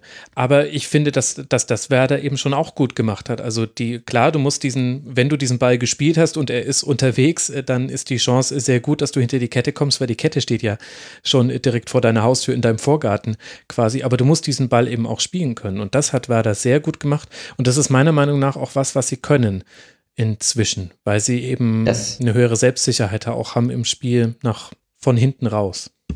Ja, das haben sie schon gut gemacht. Ähm, gleichzeitig äh, habe ich mir auch aufgeschrieben, man darf einfach nie in, in, in den kommenden Spielen, ähm, muss man immer wieder betonen, dass äh, Bayern im Moment halt den Spieler ersetzen muss, der vielleicht der zu, am schwersten zu ersetzende Spieler im Moment äh, auf diesem ganzen Planeten in gewisser Weise ist, nämlich so Kimmich. Ja, mhm. also Entschuldige, nenn, nenn mir einen, der, der sozusagen den beiden Mannschaften, in denen er Fußball spielt, also Nationalmannschaft und Bayern München, mehr an allen Ecken und Enden fehlt, also als, als Kimmich. Und das äh, spürt man irgendwie doch, dass es, dass, ähm, dass das den, ja, dass das München einfach wehtun wird in den nächsten Wochen und Monaten. Dass man, äh, ich glaube, das sollte man bei den Analysen der nächsten Wochen nicht niemals außer Acht lassen. Ja. Ja, in die, in, da wäre ich auch eingesprungen, hätte ich eigentlich genau das gleiche gesagt. Ähm, Kimmich ist halt einfach eine Maschine und unersetzbar. Ich wollte eigentlich das Länderspiel-Nationalmannschaft-Thema nicht aufmachen, aber da sieht man es auch, klar. Und ähm, ja, das werden nicht die letzten Punkte sein, die der Kimmich-Ausfall Bayern kostet. War das ein guter deutscher Satz? Nicht so wirklich. Doch, doch, das ist, das ist schon, ich meine, es ist ja auch richtig ich finde das auch okay, das zu erwähnen. Es fehlen ja auch noch einige andere, also Alfonso Davis ja zum Beispiel auch und in dem Spiel eben auch, äh, dass du, dass du da mit Costa und Coman, ähm, ne, Entschuldigung, Coman möchte ich da eigentlich gar nicht erwähnen, das ist ungerecht, aber mit Costa Musiala zu Beginn, da fehlt was, also so gut äh, Aktion Musiala hatte und trotzdem finde ich, dass dieses Spiel nicht das perfekte Beispiel dafür ist, weil das ein Ömer Toprak, Robert Lewandowski komplett abmeldet dass sich ein Christian Groß von Douglas Costa oder auch von Musiala keine Knoten in die Beine spielen lässt, das ist dann einfach nur sehr, sehr stark von Werder Bremen in dem Spiel. Und ich finde, klar, Kimmich hat natürlich, es gab Situationen, wo du, wo du das Gefühl hattest, da hätte ein Kimmich jetzt anders agiert und vor allem die Absicherung gegen den Konter, die, die war es äh, definitiv. Und manchmal fand ich auch so ein bisschen den Mut zur, zum gechippten Ball hinter die Kette. Den spielt Kimmich, finde ich, noch einen Ticken öfter als äh, andere Spieler, die jetzt auf dem Feld waren. So ist er dann letztlich auch nach einer tollen Flanke von Goretzka das 1 zu 1 gefallen. Aber in diesem einen Spiel fand ich, hat Werder das auch auf der individuellen Ebene einfach richtig gut gemacht dann kannst du das trotzdem verlieren. Du bist halt immer noch Werder Bremen und das ist halt immer noch Bayern München. Du kannst es aber auch gewinnen. Tust es nicht, weil du bist halt immer noch Werder Bremen und das ist halt Manuel Neuer. Aber ich fand, also genau das kann halt Werder. 30 Prozent Ballbesitz, alles vertikal und dann halt einfach aufs 1 zu 1 gehen.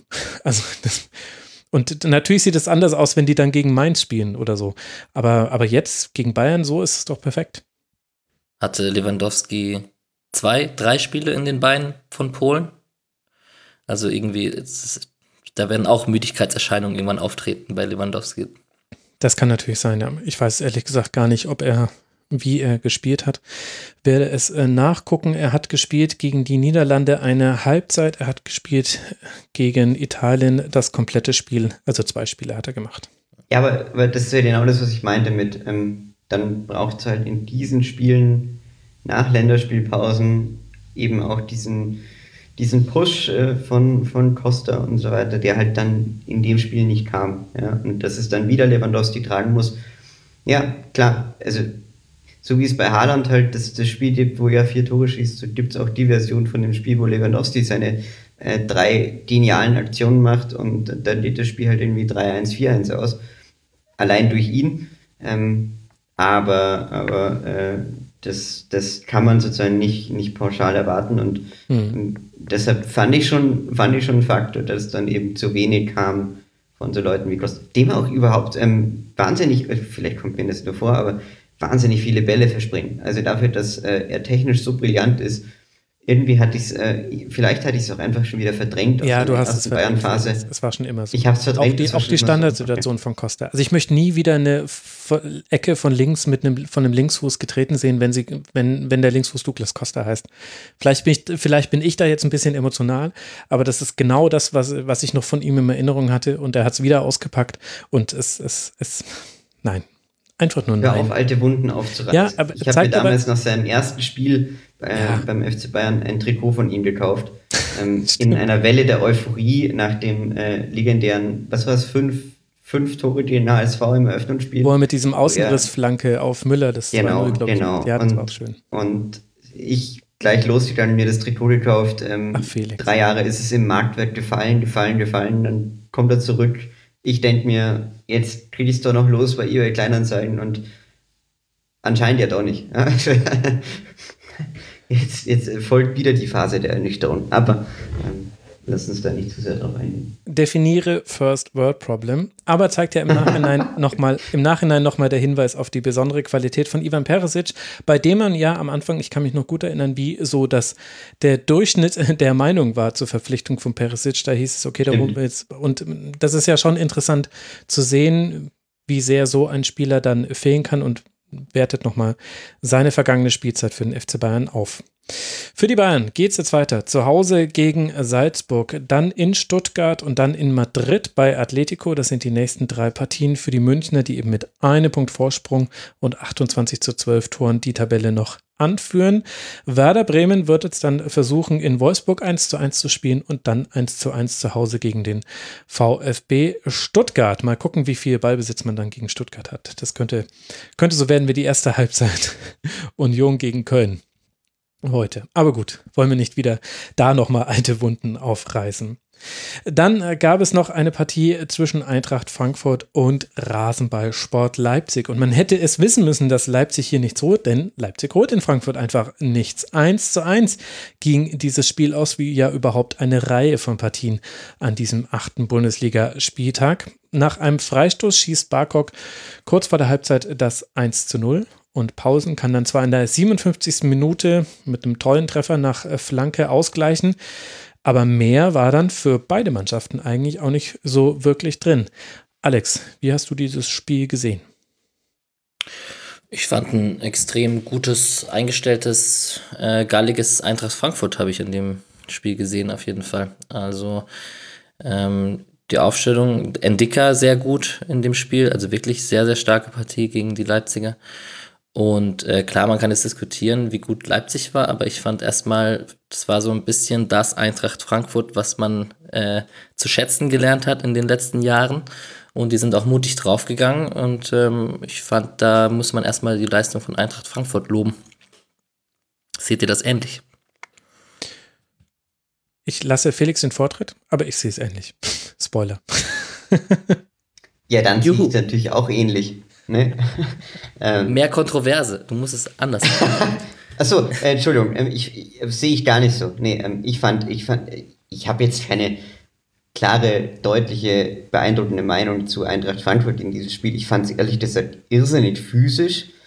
Ähm, äh, das, das hat sicher Frankfurt äh, eher geholfen. Also ich fand, es waren viele, ähm, viele kleine Zweikämpfe, viele Nicklichkeiten bedingt auch, und das wollte ich auch an der Stelle einmal ansprechen, ach, was ist es mit deutschen Schiedsrichtern? Im Moment fällt es mir wieder mehr auf als sonst, aber mein Gott, da wird auch über jegliche Kleinigkeit gepfiffen. Und ich finde ganz oft, äh, vielleicht trügt da auch wieder mein Eindruck, aber ähm, ganz oft ähm, Geschichten, wo, wo sozusagen der Spieler noch bewusst zurückzieht, ähm, den Zweikampf eigentlich verhindern will oder den Körperkontakt verhindern will, aber das Spiel trotzdem unterbrochen wird. Und ich fand, das war in dem Spiel ganz oft zu sehen, dass ähm, Kampel allein hatte zwei Aktionen, wo er äh, in Zweikampf geht, ähm, klar mit ein bisschen offener, offener Variante, aber sofort zurückzieht, also sieht, der Ball ist weg, ihn auch gar nicht trifft so wirklich, aber der Schiedsrichter ist halt abpfeift. Und das hat dem Spielfluss einfach wehgetan in, dem, in der Partie und in einigen anderen, die ich in den letzten Wochen so verfolgt habe. Und ja, vielleicht seht ihr das auch, aber das ist ein Nebenpunkt und antwortet nicht auf die eigentliche Frage, die ihr mir gestellt habt. Und äh, ich muss sagen, ich fand, äh, ja, Frankfurt in, in der Physis sehr stark, aber sonst eben auch ähm, ja, nicht, nicht allzu gefährlich für Leipzig tatsächlich. Also bis auf ähm, diese, diese erste Halbzeit, die ganz gut war, aber danach ähm, fand ich dann, fand ich sie jetzt nicht wahnsinnig ähm, beeindruckend, ehrlich gesagt. Ja, Frankfurt hat halt vielleicht das gemacht, was du machen musst gegen Leipzig, zumindest in der ersten Halbzeit. Also ich fand auch, dass die zweite Halbzeit dann schon deutlicher Richtung Leipzig sich verschoben hat. Da hat man ja auch ein bisschen umgestellt. Aber der ersten Halbzeit mit dieser nennen wir sie pendelnden Fünferkette von Frankfurt, also je nachdem, ob Kostic Lust hatte zu pendeln oder nicht, war es eine Vierer- oder eine Fünferkette, das hat gut funktioniert. Ich hätte nicht gedacht, dass Erik Durm äh, so gut es schafft, dann letztlich doch insgesamt Angelino unter Kontrolle zu halten und Nkunku, natürlich, da kann man über seine Rolle sprechen beim Gegentreffer, aber er hat sich, er ist halt, er wollte mit dem Mann in seinem Rücken mitgehen, hat nicht gesehen, dass da Mitspieler war. Das war eine Fehlentscheidung, die hat er dann leider auch zu einem Gegentreffer geführt. Aber das hätte ich ehrlich gesagt nicht erwartet. Auch wenn er deutlich platt war, das hat man beim letzten Sprint gesehen, den er nicht angezogen hat, in der 89. Minute, glaube ich, wo sich Barkok ein bisschen drüber echauffiert hat, wenn ich mich gerade richtig erinnere. Aber ich finde, das hat äh, Eintracht Frankfurt da schon gut gemacht, auch mit, mit guten Unschaltsituationen. Es ging auch nicht alles über die Kostic-Seite, auch weniger Flanken. Hätte Kamada ein zweimal die bessere Entscheidung getroffen oder hätte er einen Abschluss, das ist halt leider nicht seine Stärke, hätte es noch viel gefährlicher werden können. Barcock hat da aber, finde ich, sehr, sehr viele gute Aktionen gehabt in Summe. Also das war eine deutliche Geschmacksrichtungsveränderung in der Offensive von Eintracht Frankfurt. Und in der zweiten Halbzeit dann hat Leipzig mehr ins, in die Hälfte von Frankfurt verlagern können und zwar so, dass es eben nicht diese Ballverluste und Umschaltsituationen gab. Den hat Forsberg, finde ich, unglaublich äh, gut getan und tatsächlich auch, muss man sagen, äh, die Hereinnahme von Orban. Also Upamecano hatte einen seiner seltenen, nicht ganz so guten Tage, hat zwei, drei, zwei, drei Aktionen gehabt, wo er sich verschätzt hat. Und dann hatte Leipzig viel tiefen Ballbesitz und Frankfurt hat es aber gut wegverteidigt. Und das ist dann ich meine, gefühlt habe ich sowas in dieser Saison schon 15 Mal gesagt, weil solche Spiele enden dann immer 1 zu 1. Und das hatten wir in dieser, äh, in dieser Saison schon sehr häufig. Aber im Grunde kann man es schon so lesen, dass Eintracht Frankfurt mal wieder, und zwar mit einem anderen System, als man zuletzt gegen Raba gespielt hat, dass man mal wieder einfach die Schwächen von Leipzig aufgedeckt hat, die zum Teil auch personalbedingt sind. Also äh, Sörlot und Olmo hatten jetzt nicht die besten äh, Minuten, die sie da in der ersten Halbzeit vor allem noch hatten. Und zum Teil ist es aber auch einfach, weil Eintracht Frankfurt Leipzig das wegnimmt, was Leipzig gerne hat. Und dann fangen die an, wieder Bälle zu chippen und dann flanken sie auf einmal wieder, was sie, was sie sonst gar nichts, also machen sie schon, aber immer in bestimmten Situationen. Und gegen Frankfurt haben sie wieder angefangen, so ungeplant zu flanken in dem Sinne. Da war noch gar nicht der Strafraum richtig besetzt. Und es gibt eben ständig taktische Fouls, 18 Fouls Frankfurt, 12 Fouls Leipzig, also insgesamt dann eben 30. Das Zentrum war sehr, sehr gut dicht. Das haben Ilsanker und So gut gemacht. So hatte auch sehr gute Umschaltsituationen nach vorne. Und ein bisschen ist für mich, Eintracht Frankfurt ist im Spiel gegen Leipzig so, wie wenn Bill Belichick gegen dich spielt in der NFL. Er nimmt dir immer deine Stärken weg. Es macht keinen Spaß und am Ende gewinnt er auch noch oft, was natürlich nervig ist, wenn du der Gegner bist. Und so ist Eintracht Frankfurt, aber leider halt immer nur gegen, also regelmäßig zumindest nur gegen Leipzig. Sie, sie müssten es halt auch mal gegen andere Mannschaften noch auf den Platz bringen, aber das war, fand ich schon ein gutes Spiel, auch wenn es natürlich offensiv jetzt kein Feuerwerk war bei na, drei Torschüssen waren es immerhin von Frankfurt. Diese Rugby-Vergleiche immer, ja? Ja, sorry. Da bin ich wieder bei meinem Schiedsrichterpunkt und muss sagen, siehst du, äh, ich würde es im, im äh, diese American Football Vergleiche wollte ich natürlich eigentlich sagen, ne? Aber ich, ich, ich hatte ja den, den Schiedsrichterpunkt dahingehend angesprochen, dass man es mehr mit Rugby vergleichen sollte. Und jetzt kommst du passenderweise mit American Football an. Sagt viel über den Status unseres Fußballs aus, dass wir uns jetzt schon mit diesem kontaktlosen, amerikanisierten äh, äh, hier, ne? ja, Kontaktlos, okay. Können. Wie lange hast du kein Football mehr geguckt? ist Z-Redakteur. Seit, seit, diesem Super Bowl, seit der Halbzeitpause. Nee. äh, nee, ich wollte noch kurz was zu Leipzig sagen, wenn ich darf. Ähm, und zwar wollte ich kurz Tyler Adams loben. Äh, ja, stimmt. Den ich äh, in dem Spiel wieder sehr, sehr, sehr, sehr gut fand. Äh, und mittlerweile, der, der ist für mich so ein klassischer Nagelsmann-Spieler geworden, weil er sehr flexibel äh, einsetzbar ist. Ähm, hat jetzt, ich habe ihn gegen Augsburg live gesehen dieses Jahr, also vor, wann war das? Drei oder vier Spieltagen. Genau, er war dann kurz verletzt und, äh, und ähm, gegen Augsburg hat er, hat er defensives Mittelfeld gespielt, das hat einige Sechser und da war er überragend tatsächlich. Ähm, und jetzt spielt er wieder als Rechtsverteidiger und nimmt eben auch diesen Zug in die Mitte mit. Mhm. Äh, sehr, sehr gut, sehr flexibel, sehr ballsicher, sehr zweikampfstark. Vereint eigentlich alles, was man äh, bei Leipzig irgendwie können muss, um, um gut reinzupassen. Und äh, sollte man echt mal, echt mal loben, weil geht so ein bisschen unter, finde ich. Vielleicht ist das nur mein Eindruck, aber ist in diesem ganzen Konzert aus äh, Upamecano hinten und Angelino links und Nkunku und, und äh, Olmo vorne und den natürlich überragenden Paulsen, den man auch da wieder hervorstellen müsste, ist ein, ich habe vorher Kramaric, äh, Haaland und Lewandowski dazu gezählt, man müsste ihn eigentlich unter die Top 4 schon dazu nehmen. Dieser Abschluss ist so Weltklasse.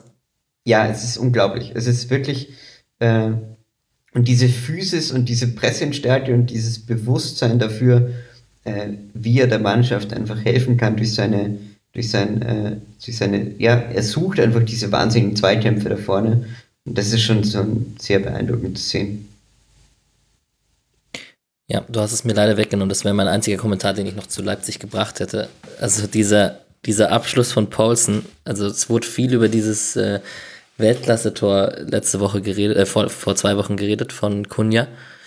Und ähm, ich finde diesen Abschluss so mit dem Außenriss in den langen, ins lange Eck äh, bei der scharfen Hereingabe, das steht dem technisch zumindest und es, es, ist noch gewollter und mit weniger Glück als der andere Abschluss. Also ich finde, da das wird ein bisschen unterschätzt, diese Klasse da. Vor allem, er macht es ja mittlerweile in einer beeindruckenden Regelmäßigkeit. Also dieses Tor gegen Augsburg äh, war auch schon irre und äh, das können ganz wenige Spieler äh, das äh, in, in dieser Häufigkeit äh, so technisch hervorragend abzuschließen. Also das muss man, muss man schon beeindruckt hervorheben, dass ich nicht gedacht hätte, dass äh, man bei Leipzig so wenig über den, den Werner-Abgang diskutiert in dieser Saison. Und das hat sicher damit zu tun, dass Paulsen sehr stark ist. Jein. Ich finde, ich finde, dass man in diesem Spiel schon gemerkt hat, die Abschlussqualität ist, ist ein Thema bei Leipzig. Also dieses Spiel, dass das 1 zu 1 ausgeht, ist okay. Und da kommen beide Mannschaften gut mit weg, weil beide Mannschaften haben Dinge gut gemacht in diesem Spiel. Aber gegen einen stehenden Gegner tut sich Leipzig echt schwer. Und ich finde super, dass du Adams angesprochen hast. Das hatte ich mir auch notiert. Und auf der rechten Seite hast du es aber zum Beispiel genau gemerkt. Adams hat ein tolles Spiel gemacht. Haidara hatte gute Momente, hatte aber auch Momente, wo er einfach nicht die richtige Idee hatte. Also es einfach, glaube ich, nicht so ausgeführt hat, wie es auch geplant war. Zumindest war das so mein Gefühl. Und das ist so ein bisschen für mich Raber Leipzig aktuell. Die stehen bei 75 Prozent. Und das reicht gegen viele Gegner. Und da kann dann auch mal ein richtig hoher Sieg bei runterfallen. Aber gegen einen Gegner, der weiß, was er gegen dich machen muss und der dann auch die richtigen Spieler in der richtigen Form auf dem Feld hat, da reicht es aktuell noch nicht bei Raba und da finde ich fehlt schon manchmal noch so einer wie Werner, der halt auch, das darf man nicht vergessen, also in der letzten Saison unter Nagelsmann hat Werder eine ganz wichtige Rolle auf der 10er-8er Position gespielt. Der war derjenige, der sich da raus hat treiben lassen, wenn eben ein Gegner tief stand. Und das hat, fand ich, das hat man unter anderem daran gemerkt, wie sich das verändert hat, als Forsberg auf dem Feld stand. Da fehlt gerade ein bisschen was bei Leipzig. Und das war eben Werner auch in der letzten Saison. Ja, dazu ergänzend, ich, ich, ich äh, bin selbst erschrocken, dass das jetzt passiert, was jetzt gesagt wird, aber man muss vielleicht ähm, Nagelsmanns Dreifachwechseln in der Halbzeit auch loben. Also der bringt da Orban, Forsberg und Paulsen halt in der Halbzeit schon rein. Die haben kurz vor der Halbzeit das Tor kassiert. Mhm. Und in, man hat in der zweiten Halbzeit dann schon gemerkt, dass Leipzig da Druck gemacht hat und auf den Sieg gehen wollte. Ja, überhaupt eine interessante Tendenz. Durch die Fünffachwechsel gibt es jetzt, jetzt, jetzt viel häufiger, dass eben, dass zur Halbzeit gleich mal zwei Spieler getauscht werden, weil es eine nicht so große Bedeutung hat, weil du eben immer noch drei mögliche Wechsel hast bei zwei, die du zur Halbzeit machst. Gut, für Eintracht Frankfurt geht es jetzt weiter an der alten Försterei und dann zu Hause gegen Borussia Dortmund. Rasenballsport Leipzig fährt jetzt dann nach Paris, beziehungsweise sie fliegen vermutlich und werden dort das Champions League-Spiel bestreiten, bevor man dann zu Hause Bielefeld empfängt. Das sind die nächsten beiden Partien. Leipzig aktuell auf Tabellenplatz 4 mit 17 Punkten, 5 Siege, 2 Unentschieden, eine Niederlage, 16 Tore und die beste Abwehr mit 5 Gegentreffern. Eintracht Frankfurt seinerseits liegt auf Tabellenplatz 11 mit 11 Punkten, 11 geschossenen Toren, 13 kassierten Toren, zwei Siege, fünf Unentschieden, eine Niederlage. Es ist sehr schwierig, Eintracht Frankfurt zu besiegen, aber sie schaffen es zu selten zu gewinnen. Vielleicht ja dann an der alten Försterei oder gegen Dortmund in den nächsten beiden Wochen. Dann kommen wir zu einem echten Knallerspiel. Arminia Bielefeld gegen Leverkusen. Endlich. Also fangen wir mal mit dem Faszinierendsten an diesem Spiel an. Bielefeld hat ein Tor erzielt, ohne einen einzigen, einzigen Schuss abgegeben zu haben. Und das war dann aber auch schon vielleicht das Berichtenswerteste an diesem Spiel. Es gab insgesamt acht Schüsse in diesem Spiel zu bestaunen. Also fast alle zehn Minuten einen. Die Fakten zum Spiel sind, in der 27. Minute schießt Leon Bailey das 1 zu 0. In der 47. Minute schießt Lukas Radetzky ein Eigentor und erzielt eben dieses eine Tor für die Arminia, ohne dass die Arminia einen Torschuss abgeben muss. Und in der 88. Minute macht dann wer? Natürlich Alexander Dragovic, der alte Torjäger, das 2 zu 1 und gewinnt dann auf diese Art und Weise noch dieses Spiel von Leverkusen. Was mich aber, Alex, trotzdem irgendwie ratlos zurücklässt. Kannst du mir helfen? Wie würdest du, was fangen wir denn jetzt mit dieser Partie an? Die holen halt fast einen Punkt also das 2 zu 1 fällt halt in der 88. Minute, ohne einen Torschuss abzugeben. Also das ist echt wirklich, wirklich richtig absurd. Ähm, es ist das Spiel aus der, aus von dieses Spieltags, wo ich mir auf jeden Fall am wenigsten Notizen gemacht habe und das auch in der Konferenz am wenigsten kam. Jetzt haben wir gerade gehört, woran das lag. Ich habe es komplett ähm, gesehen. Also und meine oh, Notizen sind auch nicht Respekt. besonders lang. das äh, da muss ich dir Respekt zollen. Also 90 Minuten Arminia Bielefeld bei Leverkusen an diesem Tag und ist ja auch verwundernswert, sie scheinen es ja trotzdem geschafft zu haben. Leverkusen ist ja eine offensiv starke Mannschaft eigentlich. Also zumindest das haben sie dann anscheinend gut gemacht. Ähm, aber ja, also dass, dass man damit fast einen Punkt holt, ist natürlich echt äh, nennenswert. Ja. Also lass mal bei der Bielefelder Seite bleiben, bevor wir über Leverkusen sprechen. Sowas habe ich glaube ich, jetzt schon. Nee, ich glaube tatsächlich, dass ich sowas noch nie gesehen habe in den sechs Jahren Rasenfunk. Also, wenn man sich, äh, ich glaube, ich habe es auch äh, vertwittert, wenn man sich die Offensivstatistiken von Bielefeld anguckt, dann sieht man da eine einzige Null. Null abgegebene Schüsse, null abgegebene Torschüsse logischerweise, null Torschussvorlagen, null gewonnene Dribblings. Und zwar von der kompletten Mannschaft. Das ist die aufsummierte Wertung der kompletten Mannschaft.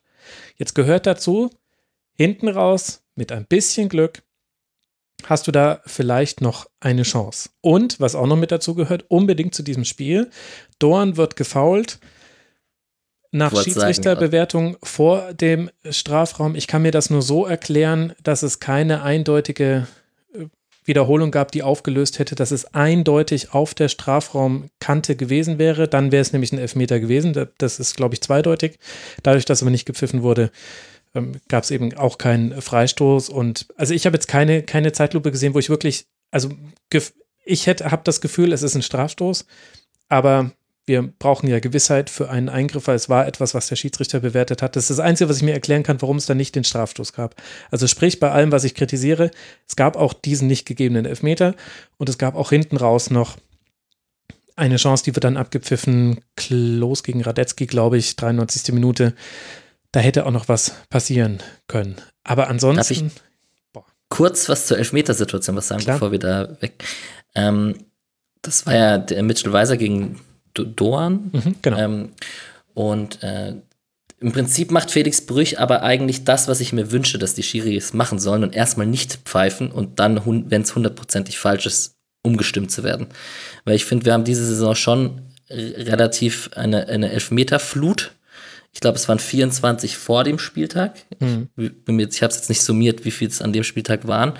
Aber ähm, es ist schon so, dass es ziemlich kleinliche Elfmeter gab. Ja, ich bin da auch ein bisschen gebeutelt, aber ähm, das ist schon, also 24 Elfer nach acht Spieltagen oder nach sieben waren es, ähm, das ist schon viel. Und ähm, das erstmal nicht zu pfeifen und nur, wenn es hundertprozentig falsch ist, umgestimmt zu werden, finde ich besser, als auf Verdacht zu pfeifen und dann, wenn es hundertprozentig falsch ist, ihn wieder zurückzunehmen, weil hundertprozentig falsch ist vieles dann auch nicht. So, ganz nur, das, das ist eigentlich die Herangehensweise, die ich mir wünsche von Schiris und fand ich gut eigentlich von Brüch, das so gehandhabt zu haben. Ja, also ich weiß ehrlich gesagt nicht. Ich glaube ehrlich gesagt, dass kein Schiedsrichter auf Verdacht pfeift. Ich glaube, du stehst unter einem solchen Druck und es hat ja auch eine solche Bedeutung, jeder Pfiff, dass du nur pfeifst, was du siehst und dann musst du auch, also ich glaube, da ist keine Zeit mehr für Abwägungsprozesse. Ich, ich, also in diesem Fall muss ich sagen, ist es schon einfach sehr schwer zu verkaufen. Also ich vermute eben, dass, ich habe ja schon gesagt, warum ich vermute, warum dann da auch der Video Assistant Referee mhm. nicht eingegriffen hat. Aber es ist halt schon, es ist ein Dribbling äh, und er führt den Ball am Fuß und er wird gelegt und es gibt den Kontakt und es ist deutlich zu sehen. Und ich bin jemand, ich wünsche mir mehr solche Dribblings in der Fußball-Bundesliga. Ich finde, das ist eine der Sachen, die der Bundesliga wirklich abgeht. Deswegen, deswegen ist ja sowas wie ein, dieses 1 zu 1 von Nicolas Gonzalez gegen Hoffenheim, das ist ja quasi eine Naturgewalt, weil sowas hast du im deutschen Fußball nicht mehr. Da hat jemand zwei Leute ausgedribbelt im gegnerischen Strafraum. Völlig krass. Also das gibt es einfach in der Bundesliga nicht. Deswegen, wenn jemand ins Dribbling geht, aber gut. Hast du gerade Franck Ribéry gesagt? Nein, habe ich. ja, aber der fällt ja ständig. Das ist jetzt ein schlechtes Beispiel. da hätte ich auch keinen Straf. Nee, da hätte man auch eigentlich generell erstmal auch erstmal nicht pfeifen sollen. Genauso wie es gerade Alex gesagt hat. Gut, dass du uns jetzt noch auf eine gemeinsame Argumentation gebracht hast, Felix. Aber um auf äh, Bielefeld nochmal kurz zurückzukommen, es ist klar, dass es schwer ist und dass du quasi kein Aufsteiger bist, der gleich voll mitspielen kann. Und die Gegebenheiten von Arminia haben wir ja auch schon hier im Rasenfunk ausführlich erläutert. Und trotzdem muss ich sagen, nach einer zweiwöchentlichen Pause, nach der man genau dieses, dieses Problem eigentlich erkannt hat, dass man gesehen hat, beim 0 zu 5 an der alten Försterei gegen Union Berlin, hat Amina Bielefeld äh, vorgeführt bekommen, wie schon in vielen Spielen vorher, es funktioniert so nicht. Der Plan, den wir haben, er funktioniert nicht. Er ist nicht gut genug. Es gibt zu viele Fehler im Spielaufbau. Ortega lässt auch in dieser Partie wieder zwei, drei kleinere Fehler unterlaufen ihm, um es mal so zu formulieren. Wir hängen zu sehr an Doan und dass er eine Idee hat. Das funktioniert nicht. Und da hätte ich einfach mir gewünscht, dass man gegen einen Gegner, der natürlich auf dem Papier immer stärker sein wird, aber Leverkusen kommt ja nicht mit der vollen Kapelle an die Alm angereist. Leverkusen hat gerade so viele Verletzte und dann müssen noch beide Bänders raus in diesem Spiel. Also Leverkusen läuft eigentlich auf der letzten Rille auch wenn natürlich das, was da auf dem Feld steht, immer noch eine große Qualität hat. Aber ich hätte mir, da habe ich, ehrlich gesagt, erwarte ich da andere Sachen. Und ich muss sagen, ich war, das war das erste Mal, dass ich in dieser Saison richtig von Bielefeld enttäuscht wurde, weil ich auch nichts gesehen habe. Also, also nichts, wo ich das Gefühl hatte, okay, das war jetzt der Gedanke. Und dann kann man ja immer noch feststellen, dass ein Gedanke nicht aufgeht, weil der Gegner steht auch auf dem Feld. Aber ich habe auch keinen Gedanken gesehen. Und das ist dann. Ehrlich gesagt, also weißt du, ich weiß ja, dass ich von denen noch jetzt 26 Spiele sehen muss. Das war eine schmerzhafte Erkenntnis am Samstag. Ja, also nichts, nichts zu sehen trifft ja sonst nur auf der Zone zu. Ähm, ah, aber. Shots fired. Entschuldigung, den, den, musste ich jetzt kurz unterbringen. Äh, nee, aber ich, ich finde auch, also ich sehe auch tatsächlich nichts bei Bielefeld. Ich ähm, vergleiche sie so ein bisschen mit diesen wir hatten das ja schon in den letzten Jahren häufiger in der Bundesliga, diese Vereine, die raufkommen, wo man aber weiß, es wird sehr schwierig. Ähm, und dann gibt es halt Vereine wie Paderborn, wenn ich mich an deren Anfangsphase im letzten Jahr erinnere, dann war zumindest ein sehr, sehr ähm, ja, mutiger Plan erkennbar, der aufgrund von qualitativen Aspekten dann nicht funktioniert hat, aus meiner Sicht. Aber ich fand sie vom vom Spielstil her, ähm, gerade in, ich kann mich noch an das Spiel gegen Leverkusen erinnern, äh, wo ich glaube Mamba damals bei, bei genau. Paragon das, das, das war auch der erste Spieltag gleich, oder? War das der erste Spieltag? Ich, ich weiß es nicht mehr. Auf jeden Fall, das habe ich mir irgendwie in Erinnerung noch gehabt ähm, und, und äh, ja, dann, dann habe ich das auch so ein bisschen im, im verglichen und ähm, muss auch sagen, ich, ich sehe da halt wenig ähm, und wenig Möglichkeiten zu haben, ist eine Sache, aber ja, zumindest diesen, diesen Versuch zu starten, ja, äh, so, so Fußball zu spielen, wie man, wie man das in der Aufstiegssaison getan hat, das, äh, das wäre schon cool. Und das, wenn sie da nicht einen Weg finden, das ähm, zu etablieren, dann wird es halt auch schwierig, außer sie verlassen sich weiterhin richtig auf den FC Schalke 04. ähm, du baust mir hier Überleitungen, aber ich bin nicht bereit, über sie zu gehen.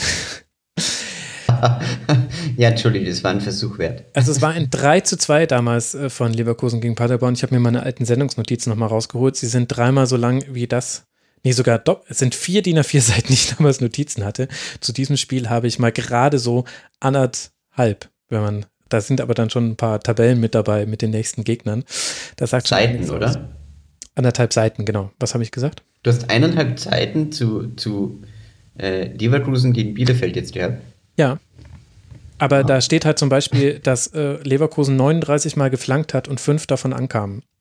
Und, und es steht wahrscheinlich irgendwie eine halbe Seite ha ha ha ha ha ha ha nach nein. dem Fehler von Radetzky, oder? Nein, nein, nein. Hast, hast du ein extra Flankenfeld bei jedem Spiel eigentlich? Habe ich, hab ich nicht, aber in dem, aber naja, ich meine, das ist natürlich hier so ein bisschen der Running Gag äh, des Rasenfunks und ich werde ja auch immer ganz treu von den Hörerinnen und Hörern darauf hingewiesen, wenn mal wieder eine Flanke erfolgreich war, dann klicke ich das ja auch immer mit. Herzlichen Dank dafür. Also Kopfverletzungen, ja, halt. Kopfverletzungen und ja. Flankentore, da rappelt es bei mir am Handy. Da schreiben mir dann immer gleich die Leute, hast du gesehen? Nicht alle Flanken sind schlecht. Aber zum ja. Beispiel. Nico Kovac schreibt dir wahrscheinlich auch regelmäßig, oder? Ja, äh, Nico Kovac und ich, wir haben uns darüber unterhalten, ob das ein Elfmeter war von Volland gegen PSG. Aber gut, wurde ja dann so gepfiffen. Ah. War ja sehr erfolgreich, mhm. Nico Kovac. Also hier kein, kein Nico Kovac-Shaming, haben ja PSG besiegt am Wochenende in der Liga. Aber, äh, aber jetzt in dem Fall ist es so, dass man sich bei Leverkusen ja dann schon die Frage stellen muss, also natürlich viele Ausfälle. Diese Klammer muss man setzen. Leverkusen ist ja gerade ein schlimm gebeutelter Verein. Aber auf der anderen Seite 70 Prozent Ballbesitz und daraus dann nur acht Torschüsse äh, nee, Schüsse und vier Torschüsse tatsächlich draus nur zu generieren, darauf angewiesen zu sein, dass Dragovic in der 88. Minute den Siegtreffer macht, das sagt ja auch was aus. Und da sind nämlich die 39 Flanken dann ein, ein Antwortmuster. Also Leverkusen hat es eben nicht geschafft, anders in den Strafraum reinzukommen. Man hat viel, viel, viel geflankt und Horn und äh, Pieper haben das aber gut raus raus verteidigt. Und was aber halt wieder gefehlt hat, war halt die Kreativität über Verlagerung. Das Tempo in dem Spiel war viel zu gering und das ist bei, bei Bielefeld, die können damit leben, weil die mussten verschieben, die hatten den Ball ja nicht. Bei Leverkusen ist es schlecht, da muss es schnell gehen. Sonst kriegst du auch einen Diaby gar nicht in die Situationen, in denen du ihn haben willst. Und das ist Leverkusen in diesem Spiel deutlich abgegangen. Und da können sie meiner Meinung nach dann froh sein, dass sie das Spiel gewinnen. Natürlich ist es verdient, wenn der Gegner keinen Torschuss abgibt. Aber im Zustandekommen des äh, 2 zu 1 war das dann schon schmeichelhaft und entspricht nicht dem, wo Leverkusen steht. Also Tabellenplatz 3 mit 16 zu 9 Toren und 18 Punkten als eine von zwei Mannschaften neben dem VfL Wolfsburg noch unbesiegt in dieser Saison. Verlieren hätten sie nicht müssen, aber gewinnen ehrlich gesagt eigentlich auch nicht, weil bei der Qualität, die sie haben, die Ideen, die Leverkusen hat, die sind ehrlich gesagt nicht so wahnsinnig doll in allen Spielen in dieser Saison gewesen. Und da gehört das Bielefeld-Spiel definitiv mit dazu. Deswegen war es ja so schlecht anzugucken, weil die hatten ja den Ball. Also die hätten ja die Action machen müssen. Ja, und gleichzeitig holt sie ja nur Lukas Radetzky überhaupt, macht es, dass das da überhaupt gefährlich wird. Also ich wollte noch kurz über die, über die Keeper sprechen. Also ich fand auch Ortega sieht beim beim Tor von Bailey nicht ganz äh, souverän aus. Ich weiß nicht, ob er ihn rausköpfen wollte oder warum er die Arme nicht hochkriegt oder so. Vielleicht sah das auch einfach nur komisch aus. Klar, kurze Distanz und mit Schmackes oben in den kurzen Winkel rein. Aber, ähm, und dann halt Radetzky, ne? Also, das ist schon äh, kurios gewesen. Ja. Und eben, Also Bielefeld ist nicht, also hat es gar nicht versucht zu dribbling, zu dribbeln. Vier Dribbling-Versuche, alle erfolglos. Auf der anderen Seite war Leverkusen in den Zweikämpfen sehr, sehr gut. 13 Tackling-Versuche, alle erfolgreich und trotzdem so wenig draus kreiert. Und da ist eben halt, also meiner Meinung nach ist dann halt die Antwort darauf, 39 Flanken kannst du machen, ist aber halt doof und ist, ist nur gut gegangen, weil der Gegner noch schlechter war. Da muss ich, glaube ich, bei Leverkusen noch was tun. Ich glaube aber, dass äh, Peter Boss da jemand ist, der das weiß. Es geht jetzt weiter gegen Beersheba zu Hause und dann gegen Hertha BSC. Das sind die nächsten beiden Vereine, auf die Leverkusen trifft. Und Arminia Bielefeld, die eben jetzt mit vier Punkten, einem Sieg, einem Unentschieden und sechs Niederlagen bei fünf erzielten Toren und 17 kassierten Toren auf Tabellenplatz 16 aktuell liegen. Für die geht es jetzt dann zu Leipzig. Und dann spielt man zu Hause gegen den ersten FSV Mainz 05. Und dieses Heimspiel, das wird ganz wichtig werden für die Arminia. Wenn wir bei wichtigen Heimspielen sind, dann können wir jetzt auch über den SC Freiburg sprechen. Und das, was da passiert ist am Sonntagnachmittag in der Partie gegen den ersten FSV Mainz 05. Und ich gebe es zu, Alex, der Grund, warum wir diesen Schwerpunkt jetzt machen, ist, weil ich mir gedacht habe, das könnte schief gehen. Und wenn das schief geht, dann ist der SC in einer Tabellensituation, in der es sich lohnt, einen Schwerpunkt zu machen und die Frage zu stellen, wie schlimm ist es im Breisgau? Mhm. Lass, uns, lass uns mit dem Spiel anfangen. Wir haben drei Tore von Jean-Philippe Mateta in der ersten Minute, beziehungsweise zweiten Minute, das war, glaube ich, Sekunde Nummer 62, in der er getroffen hat, 34. Minute und dann noch in der 40. Minute, dann stand es 3 zu 0 und dieser Rückstand war dann zu hoch. Da konnte dann Freiburg nichts mehr machen, obwohl man Dinge gemacht hat. Also man hat umgestellt und hat das Spiel ein bisschen anders gestalten können. Nils Petersen trifft in der 63. Minute. Das war's aber dann, was in diesem Spiel drin war. Wie würdest du denn jetzt die Partie einordnen? Was hat denn zum Beispiel Mainz gut gemacht? Weil man zufällig gewinnt man ja nicht 3 zu 1 in Freiburg. Nee, sicherlich nicht. Ähm, Mainz hat äh, zielstrebig nach vorne gespielt. Wir hatten es vorhin schon bei, bei Stuttgart und ähm, Hoffenheim, dass sie vertikal schön in die Spitze rennen. Mateta war gut aufgelegt. Ähm, die, haben, die waren sehr kompakt im Mittelfeld, fand ich. Also äh, Fernandes und Barreiro, ähm, Boetius auch noch dazu. Das war schon sehr gut. Ähm, es war ein bisschen überraschend, weil Streich, also es war nicht überraschend, weil Streich eigentlich davon ausgegangen ist, dass sie in der Dreierkette spielen, weil die gegen Schalke im letzten Spiel umgestellt hatten und das gut funktioniert hat. Deswegen war zu erwarten, dass Mainz weiterhin mit der Dreierkette spielt. Das heißt, da war eigentlich aus Freiburger Sicht war man darauf vorbereitet. Ja, sie haben sich, sie haben gut verteidigt und äh, gekontert. Und die, dass, dass die Konter so gut ausgespielt sind, liegt aber auch definitiv mit einer Konteranfälligkeit auf Freiburger Seite zusammen. Ja. Warum gab es denn immer wieder diese Bälle hinter die Kette? Also, dass du das nicht komplett verteidigen kannst, ist ja klar. Das wird immer mal wieder passieren. Wenn du in der gegnerischen Hälfte bist, muss das passieren. Dafür spielst du in der Bundesliga. Das können Bundesligisten. Aber dennoch waren ja die Art und Weise, wie Mateta seine Tiere, Tore, seine Tiere erzohlen konnte, seine Tore erzielen konnte, das war ja jetzt auch einfach und er hatte ja sogar noch weitere Chancen. Und es gab ja auch nicht die klassischen Umschalttore, sondern zum Beispiel auch Situationen, in denen einfach die Zentrale komplett offen war und dann Boetius das macht, was ich mir so oft wünsche von Bundesligaspielern, nämlich nicht zu schießen aus 20 Metern, sondern den Pass zu spielen auf den Stürmer, der in der Regel immer freisteht oder sehr oft freisteht, weil die Innenverteidiger nur noch versuchen, den Schuss zu blocken. Also es waren auch nicht nur Umschaltsituationen, möchte ich damit sagen. Nee, das stimmt. Ähm, ich komme nicht drum rum, wenn wir jetzt bei über Mainz reden, dann automatisch auf Freiburg kommen zu müssen, weil Freiburg momentan, also ja, ich weiß, dass du erst über Mainz reden möchtest. Alles gut. Aber ähm, es ist schon so, dass Freiburg sich gerade in der Findungsphase betrifft, was das zentrale Mittelfeld angeht. Also wir haben mit Santa Maria den, den Top-Neuzugang, den Rekordtransfer. Wir haben mit Höfler jemanden, der sehr formschwach war, Gegentore verschuldet hat und ähm, rausrotiert ist. Und wir haben dann eine Reihe von jungen Spielern, die sich da aufdrängen. Und Tempelmann jetzt war derjenige, der da die Nase vorne hat. Und es ist ganz oft so, dass da die Abstimmung nicht perfekt ist, denn man sieht diese Klasse von Santa Maria vollkommen. Also das ist der wird uns auch weiterhelfen und der wird auch ähm, unangefochten Stammspieler sein. Davon ist eigentlich auszugehen. Aber Abstimmungsprobleme gibt es und Tempelmann hatte an dem Tag, äh, der war schon etwas überfordert da in der ersten Halbzeit. Gleichzeitig muss man aber auch einfach mal Mainz loben. Also das war ähm, gut gekontert. Mateta, man muss froh sein, dass es nicht noch höher ausgegangen ist. Mateta legt, möchte einmal noch querlegen auf, auf Quaison, glaube ich, war das. Ja. Wo er auch schon selber treffen kann. Und ähm, ja, mir fällt es schwer jetzt, äh, also ich habe logischerweise mehr auf die Freiburger Nichtleistung geachtet als auf die Mainzer Leistung. Das liegt in der Natur der Sache, wenn man nicht ganz neutral in so eine Spielbeobachtung reingeht.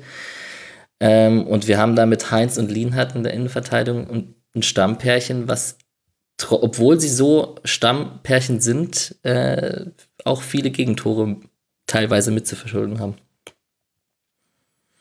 Aber jetzt habe ich deine Mainzer Frage eigentlich nicht so wirklich beantwortet, fällt mir. Ja, wir haben ja noch den Felix in der Runde. Hi.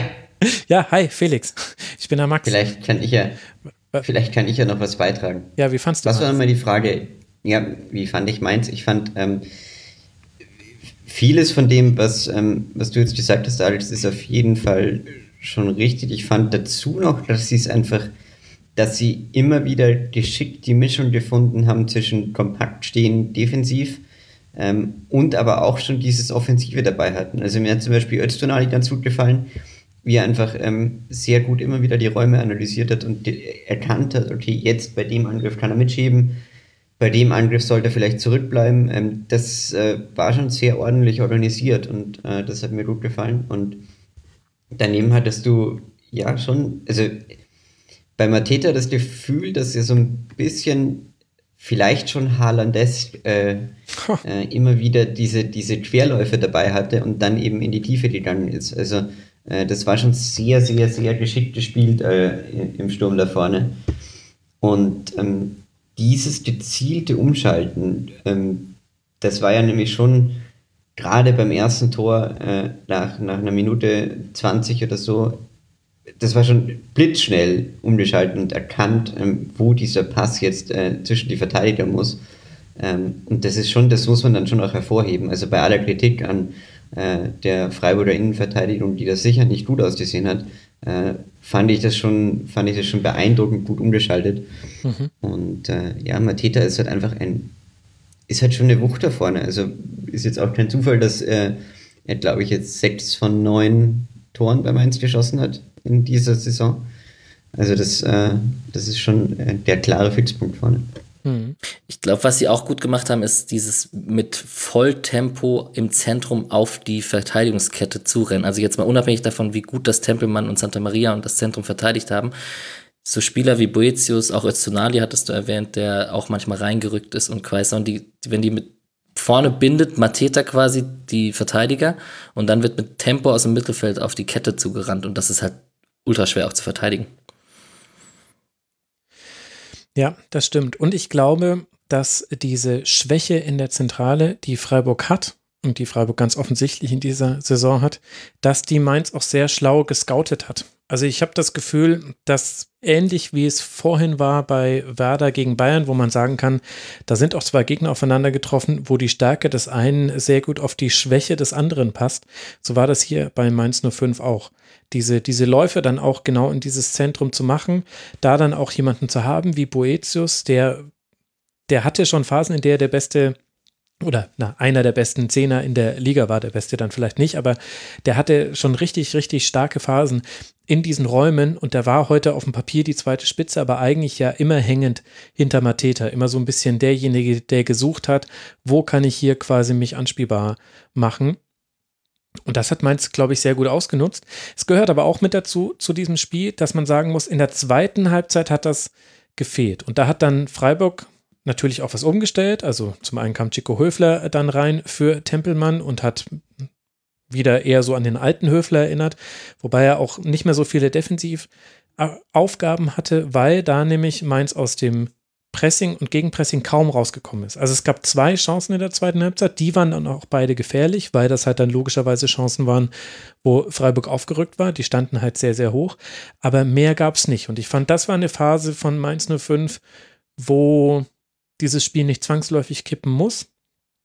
wo man aber schon auch noch gesehen hat, wo quasi die Limitationen im Spiel von Mainz sind, wenn der Gegner eben das seinen Matchplan auf den, auf den Platz bekommt. Und das war dann eben auch mit einer Viererkette sehr, sehr gut ausgespielt, fand ich von Freiburg. Also die zweite Halbzeit, hättest du nur die zweite Halbzeit gesehen, hättest du nicht gedacht, dass das ein 1 zu 3 ist.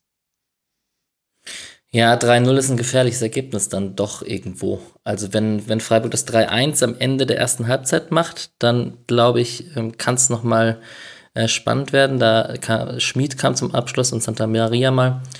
Und ähm, ja, also ein 3-0 ist auch nicht sicher, zumindest nicht bei einer Mannschaft, die vor dem Spiel äh, 20 Gegentore kassiert hat. Mhm. Also da, da geht schon was. Und ähm, ja, da liegst du 3-0 hinten, machst, das, machst halt nicht das 3-1, sondern machst das 3-1 dann erst in der, welche Minute war es? In der 63. 63. Mhm. Genau. Und ähm, das war ein Ticken zu spät, hatte ich das Gefühl. Ähm, man kann dann noch das 3-2 machen, aber so richtig an die Wende geglaubt hat man dann. Also da muss, da muss halt irgendwie noch einer reinfliegen. Ja, es war halt Höfler so eine Phase, wo es, wo es in der 68., 69. und 72. Da gab es Chancen genau. für Freiburg, jeweils auch nach Ecken und äh, das andere war ein Freistoß dann noch. Und äh, vor allem, vor allem Soloy hat da eine ganz große Chance, äh, nach dem, also er grätscht so in eine Hereingabe rein und Öztunali schießt dann Höhler an und Höhler legt ihn quasi im Sitzen, im Liegen äh, am Tor vorbei, aus ganz, ganz kurzer Entfernung. Wenn da das 2 zu 3 fällt, dann ist das eine klassische Situation, wo so ein Spiel nochmal kippen kann. Aber das hat halt Freiburg auch nicht geschafft und ist ja auch nicht so untypisch in der Chancenverwertung. Das war, da gab es schon sehr, sehr effiziente Zeiten beim SC. Ich finde, das hat auch ein bisschen nachgelassen. Weiß nicht, ob du mir da widersprechen würdest. Nee, total richtiger Punkt. Also, wir haben letzte Saison sicherlich ein paar Punkte äh, geholt, wo wir die Effizienzmeister der Liga gefühlt manchmal waren. Und das ist diese Saison äh, leider nicht so. Wir, wir, kommen sicherlich gleich drauf, wenn wir mit dem Spiel fertig sind. Ähm, wir haben diese Saison, klar, wir hatten die Abgänge, aber wir haben nicht eine große Anzahl von Spielern, oder wir haben nicht die Anzahl an Spielern, die sehr formstark sind momentan. Also in Freiburg ist es schon so, dass das Kollektiv stimmt und ähm, die taktische Einstellung stimmt meistens auch. Jetzt kann man davon also Streich ist manchmal sehr defensiv gegen ähm, Mannschaften aus der oberen Tabellenhälfte oder gegen, gegen starke Mannschaften von oben. Aber du hast weder einen Günther, der die Form von der letzten Saison hat, du hast einen Grifo, der irgendwie in der Nationalmannschaft gerade ein bisschen aufblüht, aber auch die Form nicht so richtig auf den Platz bekommt. Ähm, ein Salai ist relativ formstark, ähm, aber so richtig, richtig, richtig Überperformer hast du momentan nicht. Und da merkst du, dass es ein bisschen in der Spitze fehlt gerade. Und gleichzeitig ja dann die Neuzugänge, wo du ja auch schon festgestellt hast, okay, also man sieht zum Beispiel auch beim hochgelobten Santa Maria Probleme. Man hat eine Formkrise bei Niklas Höfler auch ausmachen können. Früher hat man ja immer gesagt, und Christian Streich hat das auch selber gesagt, Spieler brauchen bei mir eine Saison im Grunde oder zumindest eine Halbserie, bis sie eigentlich verstanden haben, was wir hier in Freiburg spielen. Ich stelle mir gerade die Frage, wir haben vorhin zum Beispiel über Hertha BSC gesprochen, wo alle sich unisono einig sind, naja, das braucht halt noch Zeit. Warum sind wir denn jetzt hier beim SC ungeduldiger? Also muss das überhaupt jetzt schon so viel besser funktionieren mit Santa Maria, der ja auch schon gute Aktionen mit drin hat, aber halt in der Abstimmung gibt es halt Probleme manchmal noch. Ja, die Ungeduld kommt wahrscheinlich daher, dass es halt einer ist und der Rest ist der Kern von letztem Jahr und dass der ein oder andere Spieler, wie zum Beispiel ähm, Lienhardt und Heinz, sind jetzt mehr oder weniger gesetzt. Also das ist auch für Lienhardt, dass er unangefochtener Stammspieler ist, nicht ähm, gegeben gewesen früher. Und ein Salai kommt auf mehr Einsatzzeiten und ein Höhler und ein Petersen, also Petersen war jetzt manchmal in der Joker-Rolle wieder. Und dann ein Tempelmann muss man dann als Neuzugang quasi sehen, wenn er, wenn er von den Jungspunden der ist, der gerade ähm, die Nase vorne hat. Aber ich glaube, es ist, ist halt nicht so ein, ich sage jetzt mal zusammengewürfelter Haufen wie, wie bei Berlin, hm. wo alle relativ neu sind. Okay, dann lass mal noch ein bisschen bei Personalien bleiben, weil mich das interessiert. Du hast jetzt gesagt, Linat und Heinz, das stimmt ja, die sind aktuell gesetzt. Was ist denn mit Kevin Schlotterbeck zum Beispiel? Der ähm, war leicht verletzt am Anfang der Saison ähm, hat dann Einsätze in der zweiten Mannschaft gehabt. Und ähm, es fragen sich aber schon viele, warum der nicht zum Einsatz kommt. Und mittlerweile ist es, glaube ich, auch schwer zu verargumentieren, dass ähm, Lienhardt und Heinz so gesetzt sind. Und irgendwie ist es komisch, weil Freiburg gerade defensiv anfällig ist. Wir haben es jetzt in dem Spiel vor Augen geführt bekommen. Und trotzdem würde man jetzt nicht sagen, dass Heinz und Lienhardt schlecht oder formschwach wären. Also es gibt eigentlich keinen Anlass, sie rauszunehmen. Und Kevin Schlotterbeck ist eher ein Spieler, ähm, der bei Union Berlin letztes Jahr oft in der Dreierkette gespielt hat. Und wenn dieses taktische Element, was Streich gerne macht, wir haben es zweimal diese Saison gemacht gegen ähm, Leipzig und Dortmund, mhm. ähm, dann wäre der auf jeden Fall eine Option. Aber in dem einen Spiel gegen Leipzig hat dann halt Gulde gespielt. Ähm, ja, ist schade. Wir, wir wollen natürlich, dass der, der hat ja auch überzeugt bei Union Berlin. Wir haben eine Frage bekommen von Kloko im Forum und der fragt, waren es in diesem Sommer vielleicht zu viele wichtige Abgänge? Unter anderem sind ja Waldschmidt, Koch und lass mal mit ihm anfangen, mit seinem Stellvertreter oder Nachfolger Schwolo nicht mehr da. Wie würdest du denn Florian Müller zum Beispiel sehen? Ja, ähm, Florian Müller ist ein super Keeper. Ich glaube, das war ein Glücksgriff. Eigentlich wollten wir ja mit Flecken in die Saison starten als Nummer 1. Ähm, der hat sich beim Aufwärmen im DFB-Pokal verletzt. Und dann haben wir noch diesen Müller-Transfer ausgeliehen von Mainz. Äh, der hat ja jetzt gegen seinen Ex-Verein gespielt übrigens. Und es ist ein bisschen schade. Grundsätzlich fußballerisch ist er sehr gut. Ähm, der spielt ähm, manchmal riskant auch, aber spielt ordentlich im Spielaufbau mit, was in Freiburg und bei Streich ja oft auch gefordert wird. So Stichwort tiefe Ballzirkulation, Gegner ein bisschen rauslocken und dann eventuell den langen Ball einzustreuen. Aber es wird ja oft schon der spielerische Ansatz äh, versucht. Mhm.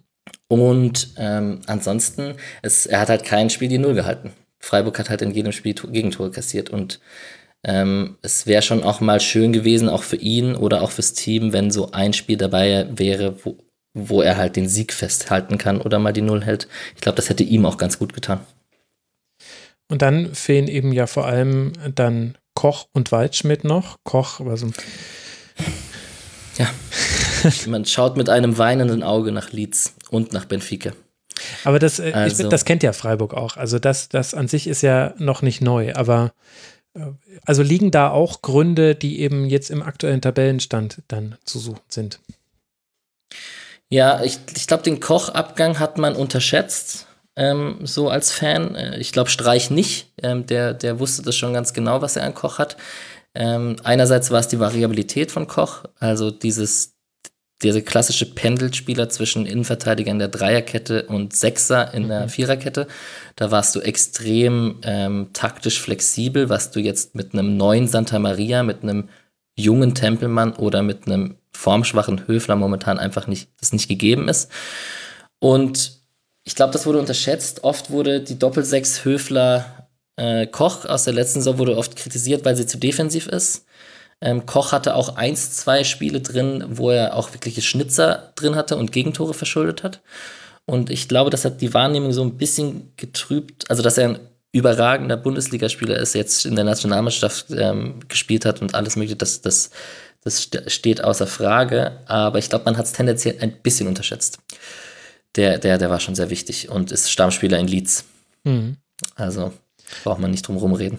Und Vätern mit Lukas Waldschmidt, wo ich äh, übrigens auf Reddit neulich gelesen habe, ich weiß gar nicht, in welchem Subreddit ich da unterwegs war, aber da hat sich ein Benfica-Fan bedankt für Luca Waldschmidt bei den äh, Freiburg-Fans und hat gesagt, auch wenn die Ergebnisse gerade nicht immer passen, dass er eine super Bereicherung wäre. Mich würde vor allem interessieren, fehlt vielleicht vor allem die Rolle, die Waldschmidt spielt, nämlich dieses, dass man eben mal sich zwischen die Ketten fallen lässt, dass man sowohl aus der zweiten Reihe einen guten Abschluss hat, als auch jemanden, der auch in der Lage ist, mit einem Dribbling oder einem Doppelpass in den Strafraum reinzugehen. Ist das vielleicht das, was neben dem Spieler, klar, der fehlt natürlich auch, aber was gerade Freiburg abgeht oder übersehe ich da jemanden im Kader, der das auch so machen könnte? Jein, also bei Waldschmidt sind es zwei Sachen. Einerseits ist es die Sache, dass er auch als Joker funktioniert hat und Freiburg diese Saison ähm, ähm, wenige Spiele hat, wo von der Bank nochmal ein Punch kam. Petersen hat das jetzt geschafft, letztens auch. Aber ähm, das war so ein bisschen Worksharing mit Petersen und, und ähm, Waldschmidt letzte Saison schon.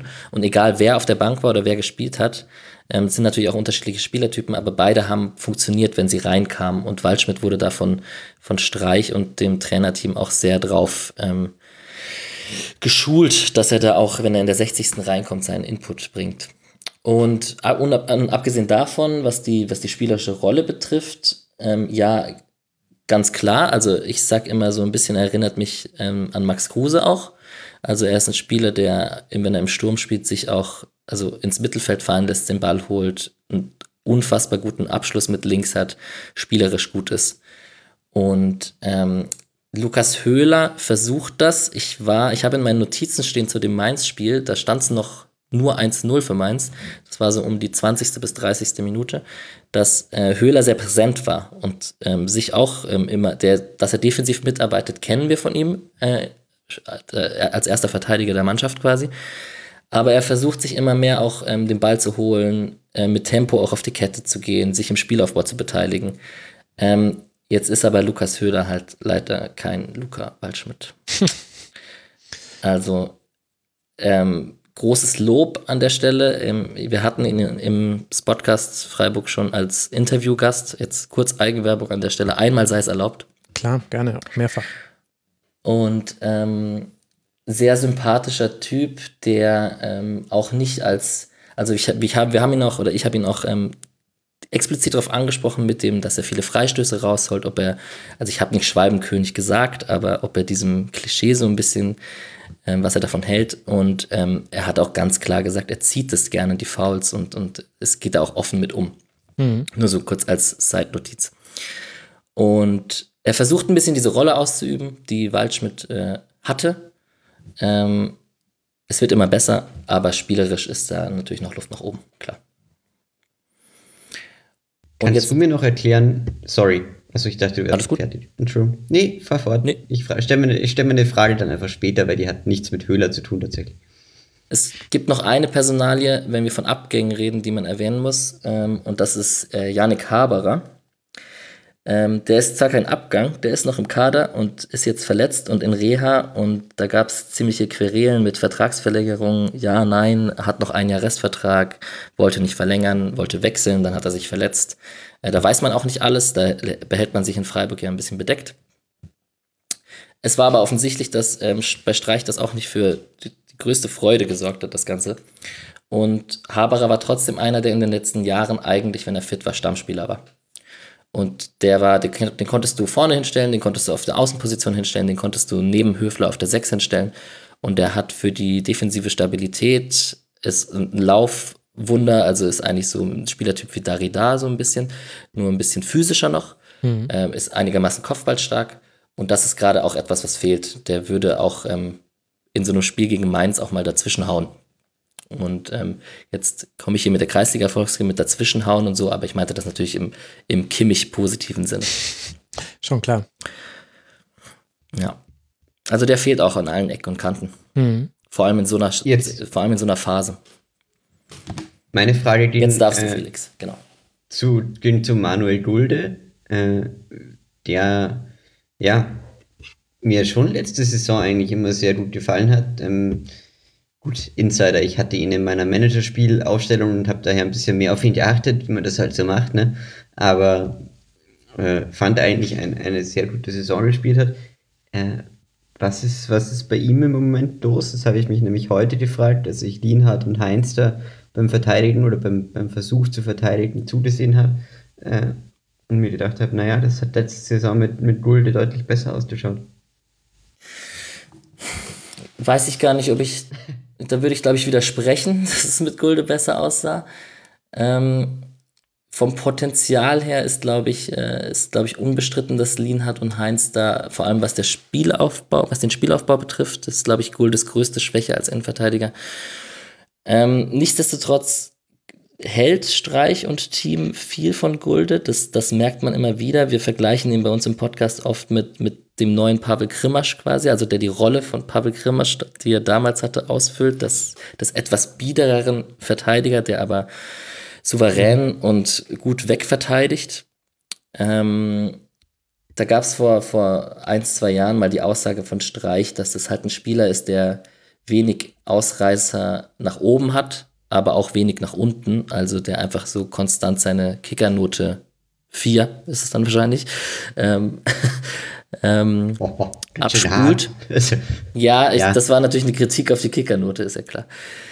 ähm, nee, ich, der, nee, ich, ich weiß, was du meinst. aber schwer. Ja, nur, ja, ich habe es mich halt nur genau deshalb gefragt, weil ich mir an dem konkreten Spiel heute, ähm, wo ich ehrlicherweise zum ersten Mal wirklich genau auf Freiburg geachtet habe in dieser Saison, ähm, mir gedacht habe, naja, wäre aber vielleicht gar nicht so falsch, in solchen Spielen halt hart wegzuverteidigen. Also was jetzt, ähm, was, was sozusagen das Spielerische angeht. Und ähm, ich, ich verstehe sozusagen den Ansatz und es hat ja auch, ähm, ich, ich, glaube auch, dass sie, dass das, gut, da brauche ich ja nicht, äh, brauche ich dir jetzt eh nicht sagen, aber dass ich ja ähm, an, an Freiburg immer schon beeindruckend fand, dass ähm, egal in welche Richtung es geht, dort ist bei diesem Verein immer das Gefühl, äh, man bleibt eigentlich bei dem Konzept, das man sich vorgenommen hat. Mhm. Und egal, ob das jetzt irgendwie Richtung Platz 17 geht oder Richtung Platz 5, da wird jetzt nicht irgendwie gemeint, man muss das irgendwie auf den Kopf stellen und irgendwas Besonderes versuchen. Und ich glaube, dass, da wären sie ja gut beraten, das ähm, dieses Mal auch wieder zu tun. Ähm, aber ich habe mich dann schon gefragt, warum es nicht sozusagen so ein bisschen dieser Pragmatismus des, okay, wir geben da jetzt einfach mal jemanden rein, der vielleicht nicht die fußballerischen Überfähigkeiten hat, also und, und, vielleicht nicht das große Entwicklungspotenzial. Siehe heute Höfler für, für Tempelmann, ähm, aber der uns vielleicht einfach mehr Stabilität geben wird als, äh, oder in der Situation. Und vielleicht ein bisschen Physis gegen Mateta. Das hatte ich mich dann gefragt. Aber wie gesagt, ist ja auch nur, ist ja auch nur eine, eine Frage gewesen. Kann schon sein. Ähm, es wäre auch typisch Streich jetzt nach diesem Spiel, dass das eine, eine, eine Reaktion von ihm ist und genauso zu reagieren. Ähm, um ehrlich zu sein, habe ich aber schon auch Angst. Ich habe Matetas Übersteiger gesehen und wenn der da auf Manuel Gulde zurennt und die Übersteiger macht, dass der den Knoten in die Beine spielt. Also ich, ich glaube nicht, dass er ihn jetzt in den Griff bekommen hätte, aber man weiß es nicht. Ja, das glaube ich tatsächlich auch nicht. Also das fair enough, das muss man sagen. Aber dann lass mal auf das Übergeordnete kommen. Also ich gehe davon aus, die Frage wurde einmal im Forum gestellt, äh, Christian Streich wird jetzt nicht gleich hinterfragt werden, das wäre äußerst untypisch für den SC Freiburg. Natürlich ist aber die Situation in der Tabelle, die spitzt sich jetzt zu. Freiburg steht bei einem Sieg, den hat man gleich am ersten Spieltag äh, in Stuttgart erzielt, vielleicht auch etwas äh, glücklich. Und drei Unentschieden, jeweils 1 zu 1 gegen Wolfsburg, Werder Bremen und den ersten FC Union Berlin. Und dann eine Reihe von vier Niederlagen. Und die waren alle mit drei Toren oder mehr. Wie erwartest du, reagiert jetzt der SC auf diese Situation? Wird sich etwas verändern? Wird man einfach versuchen, weiter seinen Stil durchzudrücken? Wird es vielleicht darum gehen, die Defensive zu stabilisieren? Was können jetzt die nächsten Schritte sein? Weil mit den nächsten Gegnern, man spielt jetzt in Augsburg, zu Hause gegen Gladbach und dann zu Hause gegen Bielefeld und auf Schalke. Da kommen jetzt ja einige Mannschaften, da solltest du nicht verlieren, wenn du da unten nicht reinrutschen möchtest. Ja, ist richtig. also, wir hatten jetzt die Situation, dass bis vor der Länderspielpause, wir hatten diese sieben Spieltage und es war die lustige Konstellation, dass ähm, vor diesem achten Spieltag alle sieben Gegner, ähm, die, bisher, die wir bisher hatten, aus der Stand vor dem Spieltag oberen Tabellenhälfte kamen. Das heißt, entweder waren es Top-Mannschaften oder gute Mannschaften, wie zum Beispiel Dortmund, Leverkusen oder Leipzig, oder es waren formstärkere Teams, die zumindest einen guten Saisonstart hatten, um das jetzt mal so pauschal zu sagen. Und ähm, das ist so ein bisschen das, das Gegenteil von zur letzten Saison, wo wir von einem guten Saisonstart profitiert hatten, auch leichtes Auftaktprogramm sicherlich, da, also mhm. zumindest leichtere Gegner. Und das hast du, diesen guten Saisonstart, dieses Punktepolster, tut in Freiburg immer gut, weil du gefühlt immer gegen den Abstieg spielst erstmal. Und wenn du dann befreiter aufspielen kannst, dann hat sich die Situation ergeben, die sich letzte Saison ergeben hat, dass du auch gegen die Mannschaften von oben punkten kannst. Und Freiburg hatte eine sehr gute Ausbeute letztes Jahr gegen die Teams von oben. Auf, also bestimmt auch zu einem großen Bestandteil deswegen, weil man am Anfang gepunktet hat und sich ein kleines Polster erarbeitet hat. So, und jetzt ist genau das Gegenteil passiert diese Saison. Ähm, ich will jetzt gar nicht es geht gar nicht darum, glaube ich, zu jammern, dass man ein schweres Auftaktprogramm hatte. Ich glaube, man hat einfach nur in manchen Spielen nicht das Maximale rausgeholt. Also da sind die Unentschieden zu Hause gegen Wolfsburg und Bremen und das, das ähm, auch eine relativ gute Leistung gegen Leverkusen, wo man 2 mhm. zu 4 verloren hat, wo man eigentlich auch gut gespielt hat. Ähm, da hätte man ähm, 1, 2, 3 Punkte mehr holen können. Es wäre mehr drin gewesen. Wir haben immer gewitzelt mit den Unentschieden. Ich weiß gar nicht, wie sich Wolfsburg fühlen muss, wenn es keine Drei-Punkte-Regel, sondern noch die Zwei-Punkte-Regel geben würde. Dass man, dass ein Unentschieden quasi mehr wert wäre. Jetzt haben wir nur drei Unentschieden. Wir haben natürlich dann auch einfach verdient gegen Leipzig und gegen Dortmund zum Beispiel verloren und hatten nur diesen Auftaktsieg, den es jetzt im Nachhinein irgendwie schon fast höher einzuschätzen zu gilt, als äh, gegen Stuttgart am ersten Spieltag, wo wir auswärts gewonnen haben. Hm. Äh, wir haben ja gesehen, wie gut Stuttgart jetzt auch spielen kann und dass die auch ziemlich Spaß machen.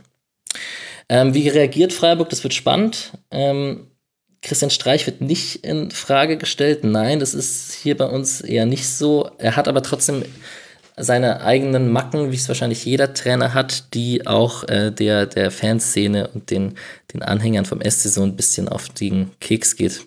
Also da gibt es eine, eine, späte Wechselpolitik, ist sicherlich bei Streich manchmal der Fall. Ähm, Im Prinzip ist viel untergeordnet dem Thema, dass das Streich sehr viel Wert auf Kompaktheit und kollektives Verteidigen legt. Und ich glaube, da wechselst du einfach generell nicht so gerne ähm, sondern möchtest eingespielt sein. Und zum Beispiel jetzt auch in diesem Spiel, da stand es, also Höfler kam zur Halbzeit, aber Streich ist nicht derjenige, der dann irgendwie einen Verteidiger rausnimmt und einen Stürmer reinbringt, sondern es sind sehr oft 1 zu 1 Wechsel und er hofft so auf einen Impact.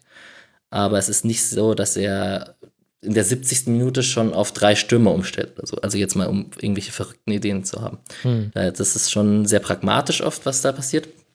Und das mögen viele nicht. Gleichzeitig könnte es aber auch einfach das Erfolgsrezept der letzten Jahre sein, dass man oft einfach sehr pragmatisch reagiert auf solche Szenen. Ähm, Huys Thiel ist noch zu erwähnen vielleicht. Mhm. Neuzugang, ähm, der von Moskau kam und ähm,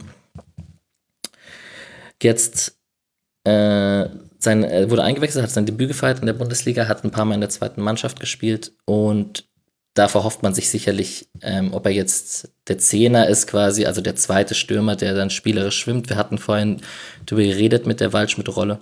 Oder ob er ein, ein, ein spielstarker Sechser, Achter neben Santa Maria wird, das wird man sehen. Aber er ist auf jeden Fall ein zentraler Mittelfeldspieler, von dem man, glaube ich, man jetzt schon gedacht hat mit der Länderspielpause, dass er vielleicht schon soweit ist. Aber ich glaube, das, das wird kommen. Ja. Es ist nur schade, dass Corona-bedingt die, die zweite Mannschaft gerade nicht also, dass man diesen Spielern nicht die Praxis geben kann. Mhm. Noch so als Side-Fact. Ich meine, Freiburg ist ja jetzt nicht gerade eine Wundertüte. Man weiß sehr genau, was man beim SC bekommt. Und interessanterweise ist, wenn du dir die Statistiken aus dem letzten Jahr neben die von diesem Jahr legst, dann sollte man ja meinen, dass zumindest zu diesem Zeitpunkt, nämlich wo es nicht so gut läuft für Freiburg, da es eine große Diskrepanz gäbe. Stimmt nicht. Also die, der Anteil der langen Bälle ist gleich, der, der hohe Flankenfokus, der ist gleich, die Anzahl der gegnerischen Schüsse, die man zulässt, ist sogar fast, fast exakt gleich, 17,5 zu 17,8 in der letzten Saison. Also da, man war schon letztes Jahr diejenige Mannschaft, die die meisten Schüsse in Richtung des eigenen Tores zugelassen hat. Auch die Tackling-Quote exakt gleich 12,8 zu 12,7. Also alles ist äh, gleich geblieben und das Einzige, was ich vielleicht so im, im Granularen sehen würde, ist eben, dass ein Waldschmidt fehlt, also diese Wechseloption fehlt, das, was wir vorhin thematisiert haben, was jetzt Höhler vielleicht so ein bisschen aufzufangen versucht. Und dass ich das Gefühl habe, dass äh, in den Spielen, in denen Kwon gespielt hat und in den guten Spielen von Soloy der Flügelfokus sich auch wieder auf den rechten Flügel ein bisschen verlagert hat, wo es früher sehr, sehr links- und Günther-lastig war, Günther Grifo-lastig. Aber könnte nicht vielleicht auch ein Teil des Problems vom SC sein, dass man eben genau weiß, was man bekommt und dass die Gegner sich darauf sehr gut einstellen können und dann aus verschiedenen Gründen heraus, aber sicherlich spielen da zum Beispiel auch Standards eine Rolle, die, die in, in dieser Saison noch nicht der riesige Faktor waren für Freiburg. Also müsste sich nicht vielleicht auch einfach etwas verändern beim SC? Hm. Also man ist eigentlich seit, also wir haben jetzt über Koch geredet, der ist ja ein bisschen die, die, die personifizierte Variabilität, was, was Systeme betrifft, wenn man mhm. da etwas verändern möchte. Auch Spieleröffnung. Halt. Ich meine, wie oft äh, Koch einen sehr, sehr guten, manchmal einen flachen, manchmal einen hohen Ball aus der letzten Kette herausgespielt hat. Das fehlt ja aktuell auch. Also Schmied macht das manchmal, Günther macht das manchmal. Das sind aber immer diagonale Bälle. Diese überraschenderen Bälle hat immer Koch gespielt in der letzten Saison. Ja, und macht er bei Leeds übrigens auch überragend. Also der spielt da, da wird vertikales Aufbauspiel und Diagonalbälle und so, das macht er echt sehr gut. Ähm, ja, was sich ändert, ist es, also man, ich glaube, man muss eher hoffen, dass ein, ein Günther hinkt seiner Form von der letzten Saison sehr hinterher. Also der vor allem im Zusammenspiel mit Grifo, die werden ja bei uns der linke Anker genannt. Ähm, die zwei sind zumindest bisher nicht an ihrem Leistungsmaximum angekommen. Salai macht es eigentlich gut gefühlt, ähm, hatte echt einen starken Saisonbeginn, ähm, hat Erfolgserlebnisse mit Ungarn. Eigentlich hofft man da auch ein bisschen auf den Durchbruch. Ähm, Schmid ist meiner Meinung nach auch äh, zumindest offensiv einer der besseren Außenverteidiger in der Liga, dazu noch extrem standardstark und so. Ich glaube, man, man hat die Hoffnung, gar nicht so viel personell und systematisch zu ändern, sondern eher, dass der ein oder andere Spieler wieder in eine bessere Form kommt und das sich ein bisschen auch auf die Spieler drumherum ähm, auswirkt. Ist jetzt, würde, also wäre jetzt meine Einschätzung. Ich kann nur einwerfen, dass äh, Soloy im letzten Ungarn-Spiel, das ich gesehen habe, da in der, in der äh, EM-Quali, ähm, da war eindeutig der beste Soloy bei Ungarn. Felix. Aber. Touché. Entschuldigung, dem, den musste ich jetzt kurz bringen. Aber nein, ich, ähm, ich finde auch, dass er schon äh, sehr talentiert und sehr viel Potenzial noch hat. Und, ach, ich weiß nicht, also um, um vielleicht auch so diesen äh, Freiburg-Block aus, aus Nicht-Freiburg-Expertensicht noch kurz ähm, in, in eine andere Richtung zu treiben. Ich glaube nicht, dass, ähm, dass ja, diese Saison so gut werden wird wie die letzte, aber die letzte eben auch deutlich, deutlich overperformed war. Und das ähm, muss man bei allem, äh, bei aller Faszination für, für, für Freiburg schon sehen. Es ist halt ein kleiner Verein, der ähm, schon wie jedes Jahr auch darunter zu leiden hat, dass sich eine Mannschaft finden muss. Und ich glaube, dass, ähm, dass niemand das wirklich besser kann als Christian Streich und egal wohin das alles führt, ähm, sehe ich da, sehe ich da sehr viel Positives und eben noch, ich sage schon wieder, den FC Schalke 04 äh, als Absicherung. Aber darauf kommen wir noch. Also insofern, ähm, nee, ich muss, ich muss ehrlich sagen, ich, ich sehe Freiburg weitaus weniger negativ, als, ähm, als man das äh, vielleicht aufgrund der aktuellen Lage tun könnte. Ja. Was ja aber auch manchmal eine gefährliche Situation ist. Aber im Grunde sind wir ich uns da. eins zu eins das Gleiche sagen, ja. Im Grunde sind wir uns da ja einig und Freiburg kennt ja auch die Situation. Also wir müssen jetzt hier auch nicht, also auch wenn es tabellarisch genau. enger wird und das auch der Grund für diesen Schwerpunkt ist, aber wir wollen hier ja keinen ARD-Brennpunkt draus machen. Also so ist es jetzt nicht gedacht. Aber ein Thema wird mich noch interessieren, zumindest äh, kurz, Alex, nämlich äh, das neue Stadion. Wie ist denn da jetzt der aktuelle Stand und welche Rolle könnte das Spiel, man weiß ja, dass der Freiburger Platz im Schwarzwaldstadion, im Dreisamstadion durchaus seine Besonderheiten hat. Also ein, ein Höhengefälle gibt es da und er hat besondere Maße. Wie wird denn das im neuen Stadion ausschauen? Ich glaube, das äh, Höhengefälle haben sie in den Griff bekommen beim Bau vom neuen Stadion. ähm, Lustig, dass du es erwähnst. Ich habe Grüße an Mischa von hier Zerstreuung Fußball, der hier auch schon zu Gast war, der ja auch mittlerweile Teil des Podcasts ist. Und wir hatten es noch im Vorfeld davon, ähm, dass ich doch mich ein bisschen zum Stadion informieren könnte. Und jetzt hast du die Frage gestellt, ich habe mich natürlich nicht eins zu eins oh, zum Stadion informiert. Das ist Sorry. alles in Ordnung. Ähm, ursprünglich war geplant, zu dieser Saison im Stadion zu starten und zu spielen. Ähm, dem ist offensichtlich nicht der Fall. Ähm, durch Corona bedingt ähm, hätte man wahrscheinlich jetzt, äh, wäre Corona nicht gewesen oder die ganze Situation, hätte man wahrscheinlich den Winter angepeilt. Ich gehe eigentlich davon aus, dass es im nächsten Sommer sein wird. Ähm, es gab noch viele ähm, Gerichtsentscheide, die hin und her gingen bezüglich äh, äh, Ruhestörung und Lautstärke und Lärmschutz, genau. Ähm, und dann war kurzzeitig, äh, ging die, das Gerücht rum, beziehungsweise die Entscheidung rum, dass keine äh, Abendspiele im Stadion stattfinden dürfen, was natürlich äh, kompletter Firlefanz ist. Und ähm, ich denke aber, das wurde schon gekippt, beziehungsweise steht zur Revision. Finanziell kann ich es dir nicht ganz genau sagen. Ja, okay. Dann, dann gucken wir einfach. Also ich hatte mal was gehört mit, äh, dass es äh, zur Rückrunde ein Thema werden könnte, das neue Stadion, aber man noch einen Abschied aus dem alten plant. Ich denke, das ist eins von diesen Themen, wo man halt einfach auch warten muss, wie sich jetzt die nächsten Monate entwickeln. So genau kann das auch einfach keiner gerade sagen. Wie? Wie könnte es auch sein? Dann lass doch an der Stelle das Freiburg-Segment vielleicht zumachen. Für Freiburg geht es jetzt weiter, wie vorhin schon mal kurz angesprochen, in Augsburg, dann zu Hause gegen Gladbach und gegen Bielefeld. Und Mainz 05, das ja seinen ersten Sieg einfangen konnte in dieser Saison und damit den Sprung schafft auf Tabellenplatz 15, hat jetzt vier Punkte, ein Sieg, ein Unentschieden, sechs Niederlagen, 10 zu 21 Toren und mit den 21 Gegentreffern ist man nicht mal die schlechteste Abwehr der Liga. Für Mainz 05 geht es jetzt weiter zu Hause gegen Hoffenheim und dann spielt man auf der Alm bei Bielefeld. Ganz wichtiges Spiel für Mainz 05. Und dann sind wir jetzt endlich gelandet bei dem Spiel, zu dem Felix die ganze Zeit schon hinleiten möchte, nämlich zum Kracher zwischen Schalke 04 und dem VfL Wolfsburg. Es scheint dem Herrn Haselsteiner ein, ein inneres Verlangen zu sein, darüber zu sprechen. Sophie hat sich. Ich habe jetzt auch genug geredet, also darf er jetzt ruhig mal äh, länger, genau, länger genau. ran. So sehe ich das nämlich auch. Jetzt darf er uns mal hier alles äh, zum FC Schalke 04 aufdröseln. Kurz aber vorher noch die Fakten. In der dritten Minute äh, fällt das äh, 0 zu 1 äh, durch Wout Welchhorst. In der 24. legt dann Wout Welchhorst ungewollt Saberschlager das 2 zu 0 auf.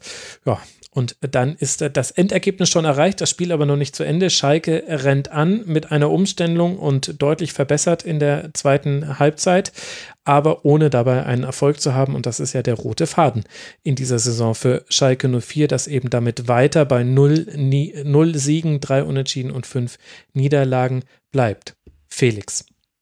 Warum fasziniert dich Schalke 04 so? Was ist das für ein merkwürdiger Fetisch, dass du schon dreimal auf dieses Spiel überleiten wolltest. Ach, sie bieten sich einfach für Decks an und der HSV ist nicht mehr in der Liga, also braucht man ja irgendwas. Also man muss ja auch irgendwie realistisch sein. Und ich finde es ehrlich gesagt schon ein, ein äh, sehr, ja, trauriges, äh, pointiertes Theater, ähm, was, sich da, was sich da abspielt. Ähm, jetzt auch mit Manuel Baum, dem einfach wirklich eine ja, beeindruckende Erfolgslosigkeit anhaftet, ähm, die ja also ich, ich, ich muss ehrlich sein, ich habe ähm, im Sommer, äh, als Daniel Bayer sich verabschiedet hat, äh, mal äh, mit ihm telefonieren können und über Daniel Bayer geredet und da ist er Manuel in derselben. Oder hast du mit Daniel Bayer über Daniel Bayer gesprochen?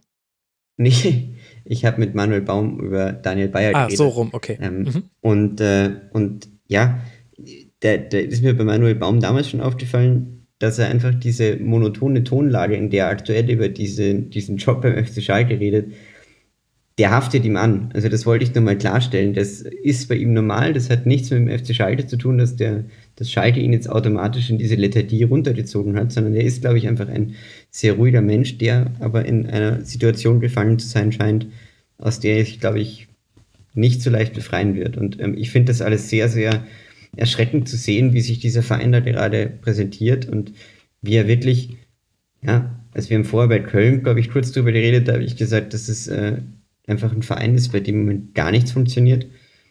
Und äh, bei Schalke funktioniert halt noch weniger. Das sieht man dann halt bei Marc Uth, ähm, der eigentlich ein brillanter Techniker ist und dann wirklich einfachste technische Fehler macht. Und äh, äh, gab es, glaube ich, ein, zwei Situationen allein in dem Spiel jetzt wieder, und dann hast du wirklich die talentiertesten Spieler, denen absolut gar nichts gelingt. Also ich denke da an Suat Serda und ähm, Paciencia, der letztes Jahr bei Frankfurt doch sehr viele gute Spiele gemacht hat. Und das sind ja doch noch einige Leute, die definitiv nicht in die Abstiegszone gehören in dieser Zusammenstellung. Und dann hast du halt wirklich so ein Spiel gegen Wolfsburg, wo man sagen muss, ja, also es war sehr deutlich, es war ein, ein völlig gerechtfertigtes, klares 2 zu 0, ähm, was sicher damit zusammenhängt, dass Schalke gegen einen wahnsinnig gut organisierten VfL gespielt hat, der immer wieder es mich schafft, mich zu überraschen äh, mit, mit seiner ja, doch einfach immer guten Einstellung. Also das muss man ihnen echt zugute halten. Und das schafft Oliver Glasner eigentlich wirklich immer wieder diese, diese Mannschaft unspektakulär, aber, aber ähm, stets, äh, stets akkurat einzustellen.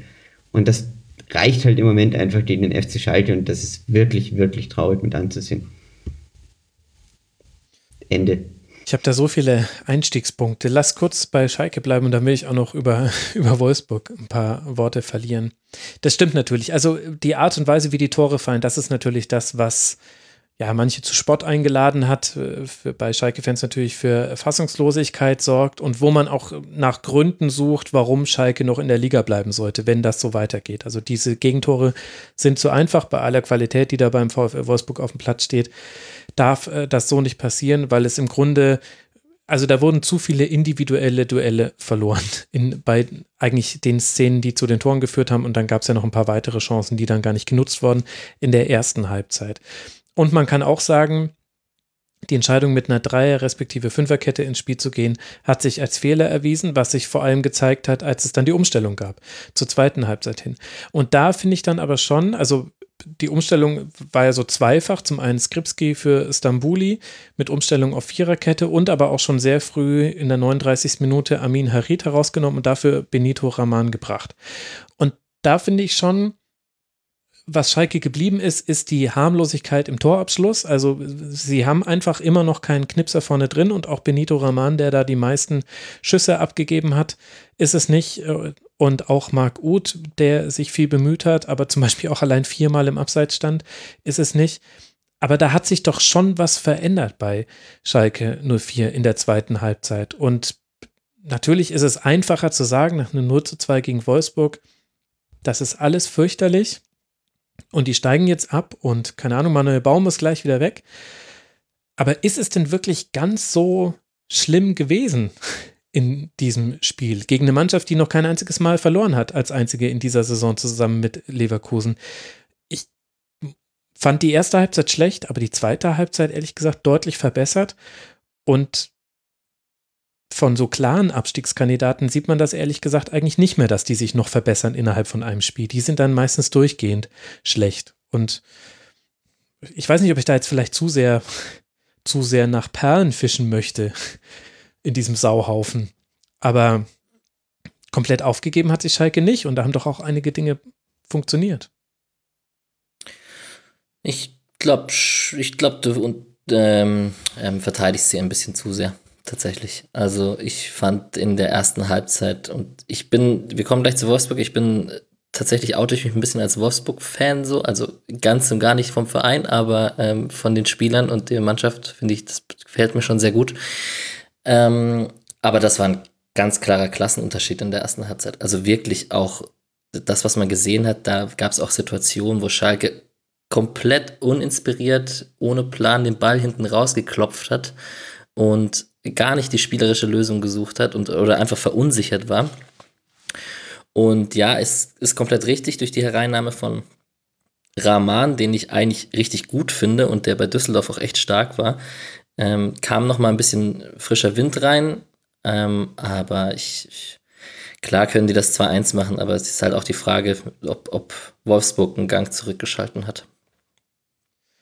Ja, das finde ich tatsächlich auch eine interessante Frage, vor allem wenn sich hier jemand als Fan der Wolfsburger Spielweise outet. Das ist ja wiederum was, was ich bei Wolfsburg nie verstehen werde. Also ich habe es jetzt schon 20 Mal gesehen, deswegen erwarte ich das jetzt schon. Aber dieses nach dem 1 zu 0, das 1 zu 0 als Anlass nehmen, und zwar egal gegen welchen Gegner. Nicht nur gegen Bayern, sondern auch eben zum Beispiel gegen Schalke 04 als anderes Ende der Skala. Das zum Anlass zu nehmen, zu sagen, okay, wir bleiben jetzt äh, in unserer Hälfte und wir setzen komplett auf unsere Umschaltspiel. Du kannst es machen, es ist auch erfolgreich, aber du hast ja dann auch eine Tordifferenz von neun erzielten Toren und fünf kassierten Toren. Und ich finde es, also ich persönlich finde es fürchterlich. Ich finde, das kann man sich nicht angucken. Wie kann sich eine Mannschaft gegen Schalke 04 nach einer so guten ersten Halbzeit in der zweiten Halbzeit so sehr aufs Umschaltspiel verlagern, wenn du gleichzeitig so tolle Offensivspieler hast? Das finde ich, das ist wirklich, als würdest du mit einem sehr guten Auto immer nur im zweiten Gang fahren. Kein einziges Mal schalten. Mhm. Ja, du hast wahrscheinlich recht. Ähm, ich, ich, also generell kann ich der, der Kompaktheit und dem Zusammenverteidigen erstmal fußballerisch mehr abgewinnen als viele andere. Also ich finde das immer einen, einen, einen kollektiven äh, Mehrwert und eine, eine gute Eigenschaft einer Mannschaft, die, den ich für sehr wichtig halte. Ohne den geht es auch nicht. Vielleicht ist es auch ein bisschen so die Freiburger Denke, aber ähm, das ist bei, also ich finde, fünf Gegentore nach acht Spielen ist halt erstmal ein, ein ja, Brett. Ist es, ist es, ja klar. Ähm, und offensiv sind es wahrscheinlich die Spielertypen, auf die ich stehe. Da hast, du hast es gerade gesagt, dass ähm, das Gefühl, dass man immer ein bisschen auf die Bremse drückt. Aber Steffen, Brekalo, ähm, die kleine Freiburger Enklave mittlerweile mit Memedi und Philipp, ähm, Klaus kommt da auch ab und zu rein. Ähm, das sind schon absolute Tempospieler, vor allem Steffen und Brekalo finde ich echt wahnsinnig cool. Und ähm, Weghorst, also ich bin der größte Weghorst-Fan. Also ähm, von, von Einsatz, Physis, physisch und Kopfballstärke und Abschluss. Ich, also, ja, du hast wahrscheinlich recht. Ähm, die machen äh, irgendwie dann zu wenig draus oder laden den Gegner ein. Selbst Schalke in einem Spiel, wo es so ein klar, klarer Klassenunterschied wie in der ersten Halbzeit war, wieder, wenn, wenn Schalke das 2-1 macht, dann, dann fängt Wolfsburg wahrscheinlich an zu schwimmen. Oder halt vielleicht auch nicht, weil nee, Wolfsburg Spieler schwimmt nicht normalerweise. Ja, eben, genau. Und so ein Brooks äh, ist, finde ich, auch einfach sehr gut in Form gerade momentan. Der ist schon so ein kleiner Fels in der Brandung da hinten. Mhm, das stimmt. Also äh, definitiv. Also man kann, man kann eigentlich wenig bei Wolfsburg äh, kritisieren, aber ich finde einfach diese Grundphilosophie, äh, wahrscheinlich, weil ich halt auch einfach so viele Spiele von denen sehe, aber ich finde es einfach nicht, also es, es, es schmeckt mir einfach nicht, auch wenn es erfolgreich ist und so weiter. Es ist einfach, ich finde es einfach fürchterlich. Und das dann auch gegen Schalke zu sehen und vor allem, ich, mich hat es gewundert, ehrlich gesagt, dass sie es 2 zu 0 noch gemacht haben. Der Wout Weghorst trifft in der dritten Minute und ich dachte mir schon so, oh Mann, ey, jetzt ist das Spiel wieder gelaufen, jetzt geht es 1 zu 0 aus. Also ich war schon völlig überrascht vom 2 zu 0. Ich hätte nie damit gerechnet, dass Wolfsburg auch nochmal irgendwas in der gegnerischen Hälfte macht, was nicht aus einer Umschaltsituation oder einem Pressing herauskommt.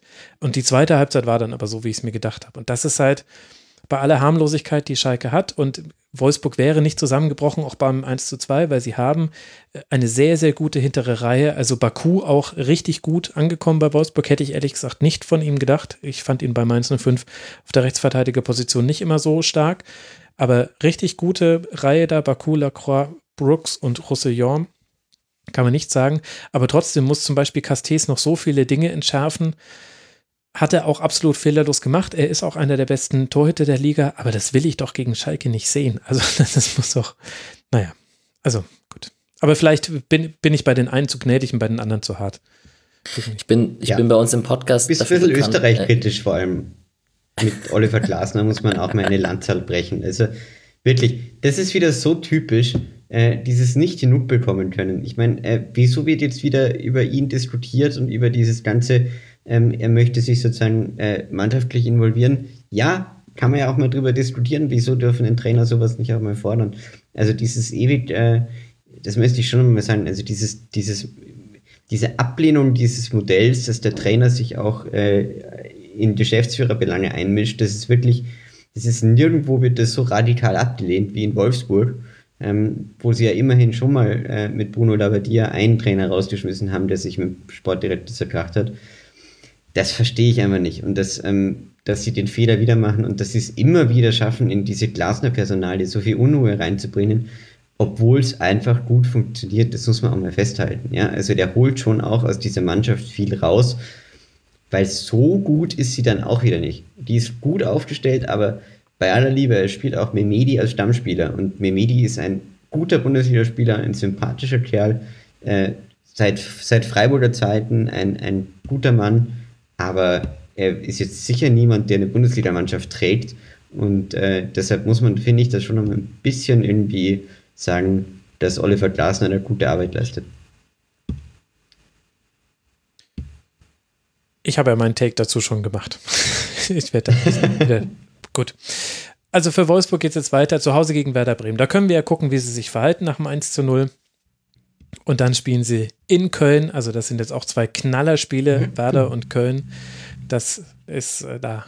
Stellt euch den Wecker, liebe Leute, weil es könnte sein, dass ihr einschlaft. Gegen Schal für Schalke geht es jetzt weiter in Gladbach und dann zu Hause gegen Leverkusen Schalke 04, Tabellen 18. Wie vorhin schon erwähnt, immer noch ohne Sieg. Da sieht es natürlich immer noch nicht gut aus, aber es ist noch auch nur noch ein Punkt auf das äh, rettende Ufer. Aber wir alle kennen natürlich die Rekorde von Tasmania Berlin, die da wackeln und so weiter und so fort. Das brauchen wir euch jetzt nicht erzählen, dass die Situation schwierig ist auf Schalke. Ein Spiel bleibt uns noch von diesem Spieltag und es ist so ein bisschen tja, ein Mittelfeldduell und die landen halt dann gerne auch mal am Schluss einer Rasenfunk-Schlusskonferenz und das ist zumindest für eine von beiden Mannschaften eine gute Nachricht, nämlich für den FC Augsburg. Und die beste Nachricht für Borussia Mönchengladbach, die kam dann vielleicht nicht in der fünften Minute, als Neuhaus zum 1 zu 0 getroffen hat, sondern vielleicht in der 89. Minute, denn da wurde Dennis Zakaria endlich mal wieder eingewechselt. Viel vom Rest des Spiels summiert sich dann nämlich eher so zu einer nervigen Geschichte für die Gladbacher auf. Eine Reihe von Chancen vergeben und dann kurz vor der Einwechslung, ehrlich gesagt, das 1 zu 1 kassiert gegen einen Gegner in Unterzahl. Felix, der Manuel Baumflüsterer, der du ja bist, der Augsburg-Experte. Wie hast du das Spiel gesehen? Augsburg-Experte ist nur Günther Klein, sonst niemand. ähm, Grüße. Nein, ich, äh, ich Grüße an der Stelle, genau. Äh, äh, ja, ich fand, ähm, es war in gewisser Hinsicht so ein bisschen ein, ein klassisches Gladbach-Spiel in dieser Saison, dass sie nicht, äh, dass sie es nicht schaffen, alles aus ihren Möglichkeiten rauszuholen und dass sie eigentlich auch das Spiel wieder äh, sehr lange sehr gut äh, gestalten und klar die, die Mannschaft mit, äh, mit mehr Werfsinn gegen einen bissigen Gegner, der halt als Bundesligamannschaft auch wirklich gut steht. Das muss man den Augsburgern nämlich wirklich sagen, dass sie einfach, ähm, wie immer sie auch gerade äh, hinten besetzt sind, also mit Udo Kai und Gobeleo, sind da doch zwei ähm, ja, sehr stabile, sehr stabile Menschen, die, die es irgendwie schaffen, auch dieses, ähm, diesen Max-Abgang zum Beispiel ganz gut äh, auszugleichen. Also ich glaube schon, dass sie das eher über die Innenverteidigung machen, die da so die Stabilität reinbringt, die Max im letzten Jahr hatte. Ähm, und äh, bei denen Strobel auch immer besser funktioniert. Also es gibt schon einiges Positives auf Augsburger Seite, aber nichtsdestotrotz, da war schon noch einiges mehr drin für, für Gladbach. Ähm, und äh, das spricht so ein bisschen, ja, spricht so ein bisschen gegen sie, dass, dass sie es im Moment nicht schaffen, ähm, aus diesen Spielen dann diese, diese Siege mitzunehmen, ähm, die es bräuchte, damit sie eben nicht auf Platz 7 sind jetzt, glaube ich, aktuell, wenn ich richtig mhm. informiert bin. Genau. Ja, also, dass sie nicht auf Platz 7, sondern eben auf ähm, 4 oder was auch immer stehen, wo sie ja schon vom spielerischen Potenzial her vielleicht hingehören. Bei Gladbach fehlten natürlich mit Player und Benzebaini Corona-bedingt zwei wichtige Spieler. Deswegen Embolo als äh, Sturmspitze, aber allein der hatte ja die Möglichkeit auf mehr Tore. Vor allem das Problem ist ja vor allem, Alex, also, dass du vorne die Tore nicht machst, das ist, wenn man ehrlich ist, jetzt auch kein neues Phänomen für Gladbach, das gab es schon häufiger. Aber du darfst doch eigentlich diesen Ausgleich gegen einen Gegner in Unterzahl nicht kassieren, vor allem in der Art und Weise. Also es war jetzt äh, kein am Reißbrett entworfener Spielzug, sondern du kannst es auf eineinhalbfacher Geschwindigkeit laufen lassen und Benny Hill Musik drunter legen. Da hat Gladbach auch einfach dreimal nacheinander nicht gut verteidigt. Gekrönt dann von einer misslungenen Klärungsaktion von Matthias Ginter und dann fällt das Tor schon. Ja, also erster Kommentar ist ziemlich offensichtlich, was ich jetzt aus meiner Perspektive sage. Ich vermisse natürlich Caligiuri sehr. ähm, Der ist einfach ein. Ich, ich habe mir, ich gebe es jetzt hier offen und ehrlich zu, letztes Jahr ein Schalke-Trikot von Caligiuri geholt, kurz bevor klar war, dass er wechselt. Und weder das Schalke-Trikot an sich noch Caligiuri dort ist, äh, hat noch großen. Dieses Trikot ist, äh, trägt man nicht so gerne momentan. Ich dachte ja, ähm, ich vorhin die Douglas Costa Douglas Costa. ja, genau. Ja, ich grüße dich aus meinem Douglas Costa-Trikot. ähm, wir sind beide schlecht dran. Wer hätte das gedacht, dass diese Geschichte noch getoppt wird? Meine, ja. Nicht schlecht, nicht schlecht. Ausgerechnet Caligiuri. ja. ja, genau der. Ähm, ja, klar, auch mit Niederlechner und Gikiewicz schaut man da ein bisschen äh, aus, aus, mit einem weinenden Auge zu. Gerade Gikiewicz, du hast es gerade schon mit Embolo gesagt, äh, auch gut gehalten, mehrfach. Ähm, schon auch ein guter Keeper, der ähm, bei dem nicht ganz so klar war, ob er bei Union Berlin überperformt hat in, dem einen, in der einen Saison. Oder ähm, also er ist ja dann nach Augsburg gegangen und der bestätigt schon seine Leistung. Also der ist schon einfach ein richtig guter. Ja, ähm, es zieht sich ein bisschen durch Gladbachs Saison. Eigentlich haben sie einen guten Saisonstand hingelegt, ähm, sind international, ähm, haben sie auf sich aufmerksam gemacht, aber sind punktemäßig ein bisschen schlechter, als, äh, als man meint. Ne? Also 13 Gegentore, Tordifferenz von 0, also 13-13 ist halt ähm, ziemlich ausgeglichen, fast, fast Mittelmaß. Ne? Mhm.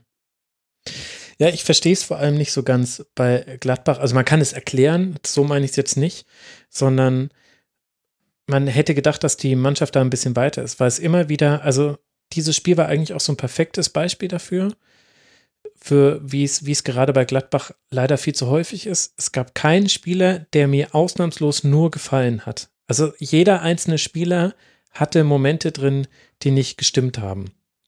Das, das ist okay für eine Mannschaft wie Freiburg oder für eine Mannschaft wie Köln, aber für Gladbach ist es tatsächlich zu wenig, finde ich. Und, und natürlich haben manche dann bessere Aktionen gehabt. Also Leiner hatte ein paar gute Momente. Neuhaus äh, definitiv.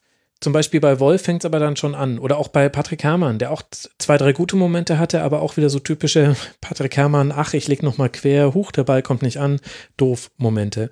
Und, und dann, also bei aller Ordnung, die Augsburg sehr, sehr gut hatte. Also Augsburg ist eine von den Mannschaften, die es einfach mit am besten in der Liga schafft, in einem 4-4-2 zu verteidigen, in der Regel in einem sehr, sehr zurückhaltenden Pressing, den Gegner auf den Flügel zu lenken und dann aber den Strafraum sehr, sehr gut wegzuverteidigen. Also hatte ich ja vorhin schon mal angedeutet, ich finde Roveleo und Udukai sind mit die besten Verteidiger, wenn es darum geht, halte deinen Strafraum bei Hereingaben von außen sauber. Das machen die einfach sehr, sehr gut. Da ist die Fehlerquote sehr, sehr gering.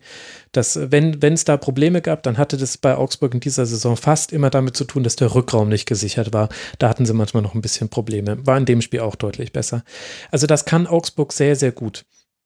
Aber bei Gladbach hat mir da auch wirklich gefehlt, dass man darauf reagiert. Vielleicht ging das nicht wegen der Personalfrage, aber das war ein bisschen überraschend, wie wie schwer man sich damit getan hat. Und dann hast du natürlich auch Pech. Also Caligiuri macht ja nicht nur das Tor, sondern er verhindert auch vorher noch mit einem wahnsinnigen Ausfallschritt den perfekten Pass auf Embolo, der gekommen wäre. Da trifft dann Embolo, glaube ich, nur das Außennetz oder kann gar nicht mehr abschließen. Nee, genau, Gikiewicz kann dann den Ball deswegen dann aufnehmen. Das war kurz vor dem 1 zu 1. Also Caligiuri sicherlich herausragend auf Augsburger Seite. Aber Gladbach auch manchmal merkwürdig bieder. Also Kramer lässt sich immer im Aufbau zwischen die Innenverteidiger fallen, egal was Finn Bogerson und Niederlechner machen. Niederlechner und Finn Bogerson, die haben gar nicht wie wild angelaufen. Das macht Augsburg manchmal. In dem Spiel haben sie es ganz, ganz selten gemacht. Und dann frage ich mich ehrlich gesagt, was sagt das über die Aufbauqualitäten von Elvedi und Ginter, wenn sich dann Kramer zwischen die Kette fallen lässt und dann trotzdem die ganze Zeit gechippte Bälle auf den rechten Flügel spielt.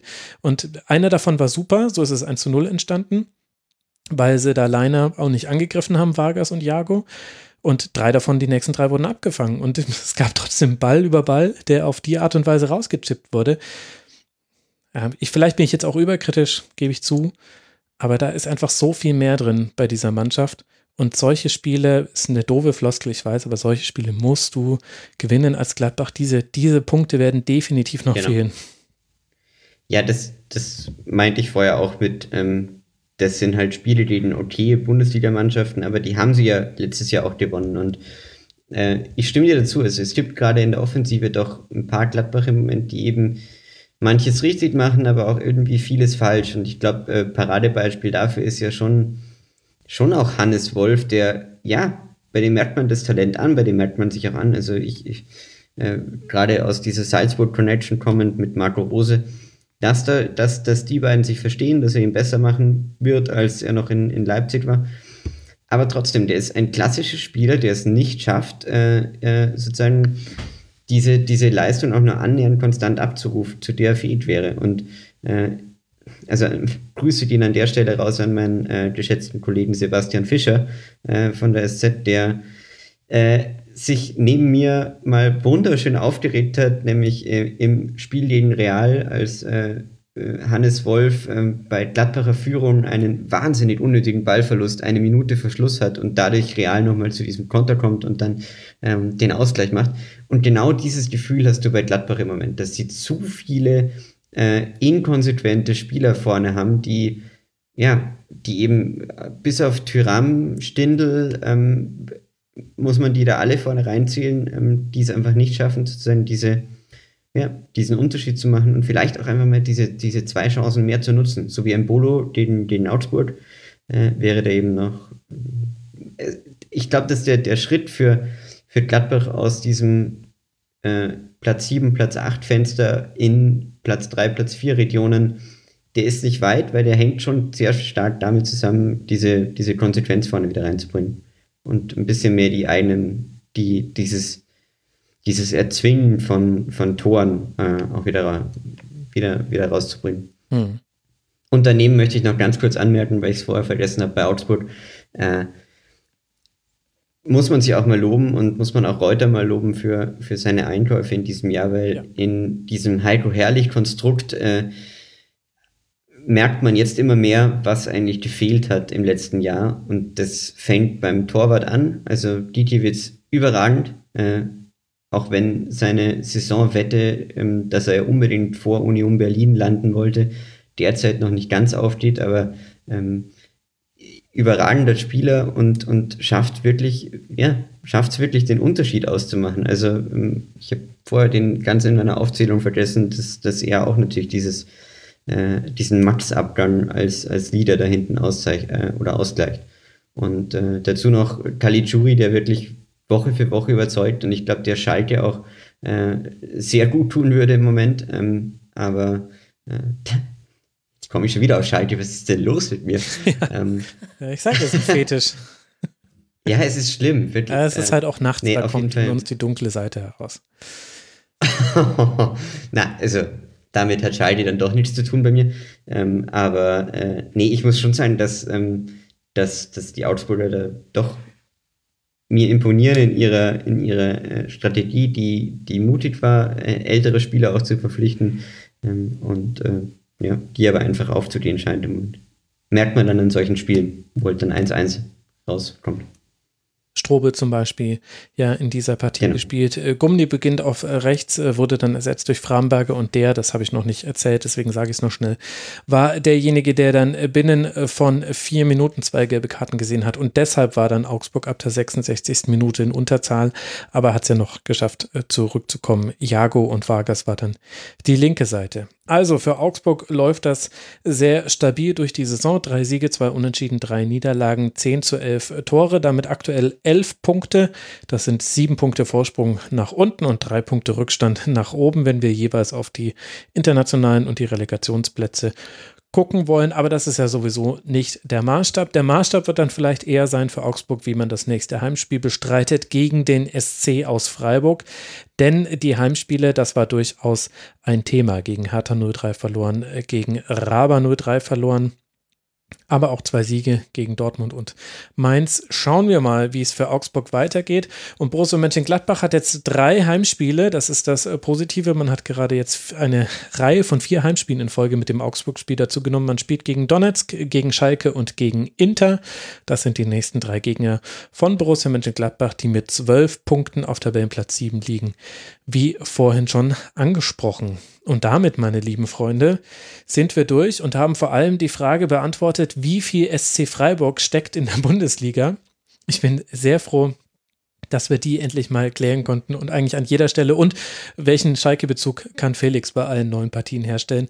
Das waren so ein bisschen die roten Fäden dieser Sendung. Ich danke euch beiden sehr, sehr herzlich, dass ihr euch die Zeit genommen habt. Ein, zum einen Alexander Konetzny vom Spotcast Freiburg Podcast an alle Freiburg-Interessierten. Kann ich euch nur empfehlen, hört euch diesen Podcast an. Da geht es noch ausführlicher über den SC. Danke dir, lieber Alex, dass du mal mit dabei warst im Rasenfunk. Sehr gerne, vielen Dank, hat super Spaß gemacht. Äh, auch an dich, Felix. Und ähm, ich mache mal eine Sonderfolge zum Stadion, glaube ich. Mach das mal. Muss ich ja jetzt. Und äh, hör dir, kennst du die Folge von Liebling Bossmann, dem Sportrechts-Podcast, in dem es um das Stadion ging? Nein. Hör dir die vorher an, lad dir vielleicht den Experten von Ihnen nochmal ein. Das war sehr interessant. Da wurde nochmal darauf eingegangen. Ich bin mir auch, ich wollte vorhin so ganz leicht einhaken, aber äh, will das Thema jetzt auch nicht nochmal aufmachen. Ich glaube, alles geregelt ist da ehrlich gesagt noch nicht in dieser Lärmschutzverordnungssache. Also Liebling Bossmann kann ich an der Stelle auch nochmal sehr empfehlen, die letzte Folge. Und herzlichen Dank an Felix Hasesteiner, den Mann mit dem Douglas Costa Trikot, der einen heimlichen Fetisch für Schalke 04 hat. Er heißt heißt FelixHA18 auf Twitter. Danke dir, Felix, dass du mal wieder mit dabei warst. Ja, hat mich sehr gefreut und ich wollte noch kurz darauf verweisen, ähm, Schalke-Witze gibt es bei mir, äh, wenn ich beim Rasenfunk eingeladen bin. Äh, gute Schalke-Analysen gibt es äh, von Philipp Seldorf in der Süddeutschen Zeitung. Ja. Die sollte man ab und zu mal erwähnen und, und loben und weiterempfehlen, ähm, weil dafür lohnt sich äh, tatsächlich jedes Digital-Abo und jede, jede, jede Podcast-Folge, in der auch ab und zu mal zugange ist. Also ähm, mhm. unbedingt, unbedingt anhören. Das ist absolut richtig und ohne es zu wissen, hast du mir schon wieder eine Überleitung gebaut. Wenn wir nämlich gerade schon bei Schalke Medien sind, die man konsultieren sollte, dann möchte ich euch auch die neue Folge vom Blauen Salon ans Ohr legen. Da spricht Pepo mit zwei Experten. Der eine ist Netvoller und der andere der ehemalige Vorstand oder Geschäftsführer der Genossenschaften über die eine Ausgliederung von Schalke 04 und ob man die nicht vielleicht mit einem genossenschaftlichen Modell so hinbekommen würde, dass das noch den Traditionswerten von Schalke 04 entspricht. Das war eine augenöffnende Folge, möchte ich euch sehr empfehlen. Mir war sie zu kurz. Pepo, das nächste Mal bitte ausführlicher. Also, Philipp Seldorf von der SZ lesen, Blauer Salon hören. Und dann habe ich noch drei weitere Podcast-Empfehlungen. Man merkt einfach, dass äh, Tobi die letzte Folge gemacht hat. Zum einen das Klima-Update äh, möchte ich euch empfehlen. Das ist von den Klimareportern äh, vom Klimawissen e.V. ein Podcast. Der ist sehr kurz. Einmal wöchentlich wird da einfach auf die Klimathemen der Woche geblickt. Ich warte die ganze Zeit, dass es diesen Podcast gibt. Jetzt ist er endlich da. Klima-Update, bitte abonniert den, hört den. Ich finde ihn sehr interessant. Und auch die neue Folge von How to Save a Planet zu elektrischen Autos kann ich euch sehr empfehlen. Da wird mit einigen neuen Studien mit einigen Vorurteilen dann aufgeräumt und es ist sehr schmerzhaft, an welcher Stelle sie Deutschland erwähnen, ehrlich gesagt. Aber wir wussten ja alle schon, wir sind halt Klimasünder. Also How to Save a Planet und Klima-Update. Und äh, dann möchte ich euch noch empfehlen äh, Good Vibes Only von Hazel Brugger und äh, Thomas Spitzer, das ist ein äh, Podcast, den man nur hören kann, wenn man auf Patreon spendet. Die haben eine aktuelle Folge mit Alice Hasters gemacht, die ich richtig gut fand. Allerdings da werde ich irgendwann auch, so Corinna will, zu Gast sein. Also sprich, wenn ich es jetzt noch empfehle, dann empfehle ich es euch, damit ihr die anderen Gäste hört. So meine ich es auch. Es ist wirklich ein toller Podcast. Und irgendwann kann ich ihn nicht mehr empfehlen, weil dann war ich selber da. Dann wird es ein bisschen schwierig. Und aller, allerletzte Empfehlung. Wohlstand für alle hat eine Sendung gemacht zum Grundeinkommen. Da werden einige Fragen geklärt, die mich auch schon länger umgetrieben haben. Das bedingungslose Grundeinkommen Warum es dann vielleicht doch leider nicht die Lösung ist, auch wenn es ein schönes Gedankenspiel ist. Wohlstand für alle. So, alle Podcasts sind in der Podcast-Beschreibung verlinkt. Wir hören uns wieder, liebe Hörerinnen und Hörer, zur Folge 290 in der nächsten Woche. Bis dahin habt eine gute Zeit und kauft im Rasenfunk-Kiosk. Macht's gut. Ciao. Das war die Rasenfunk-Schlusskonferenz. Wir geben nun zurück in die angeschlossenen Funkhäuser.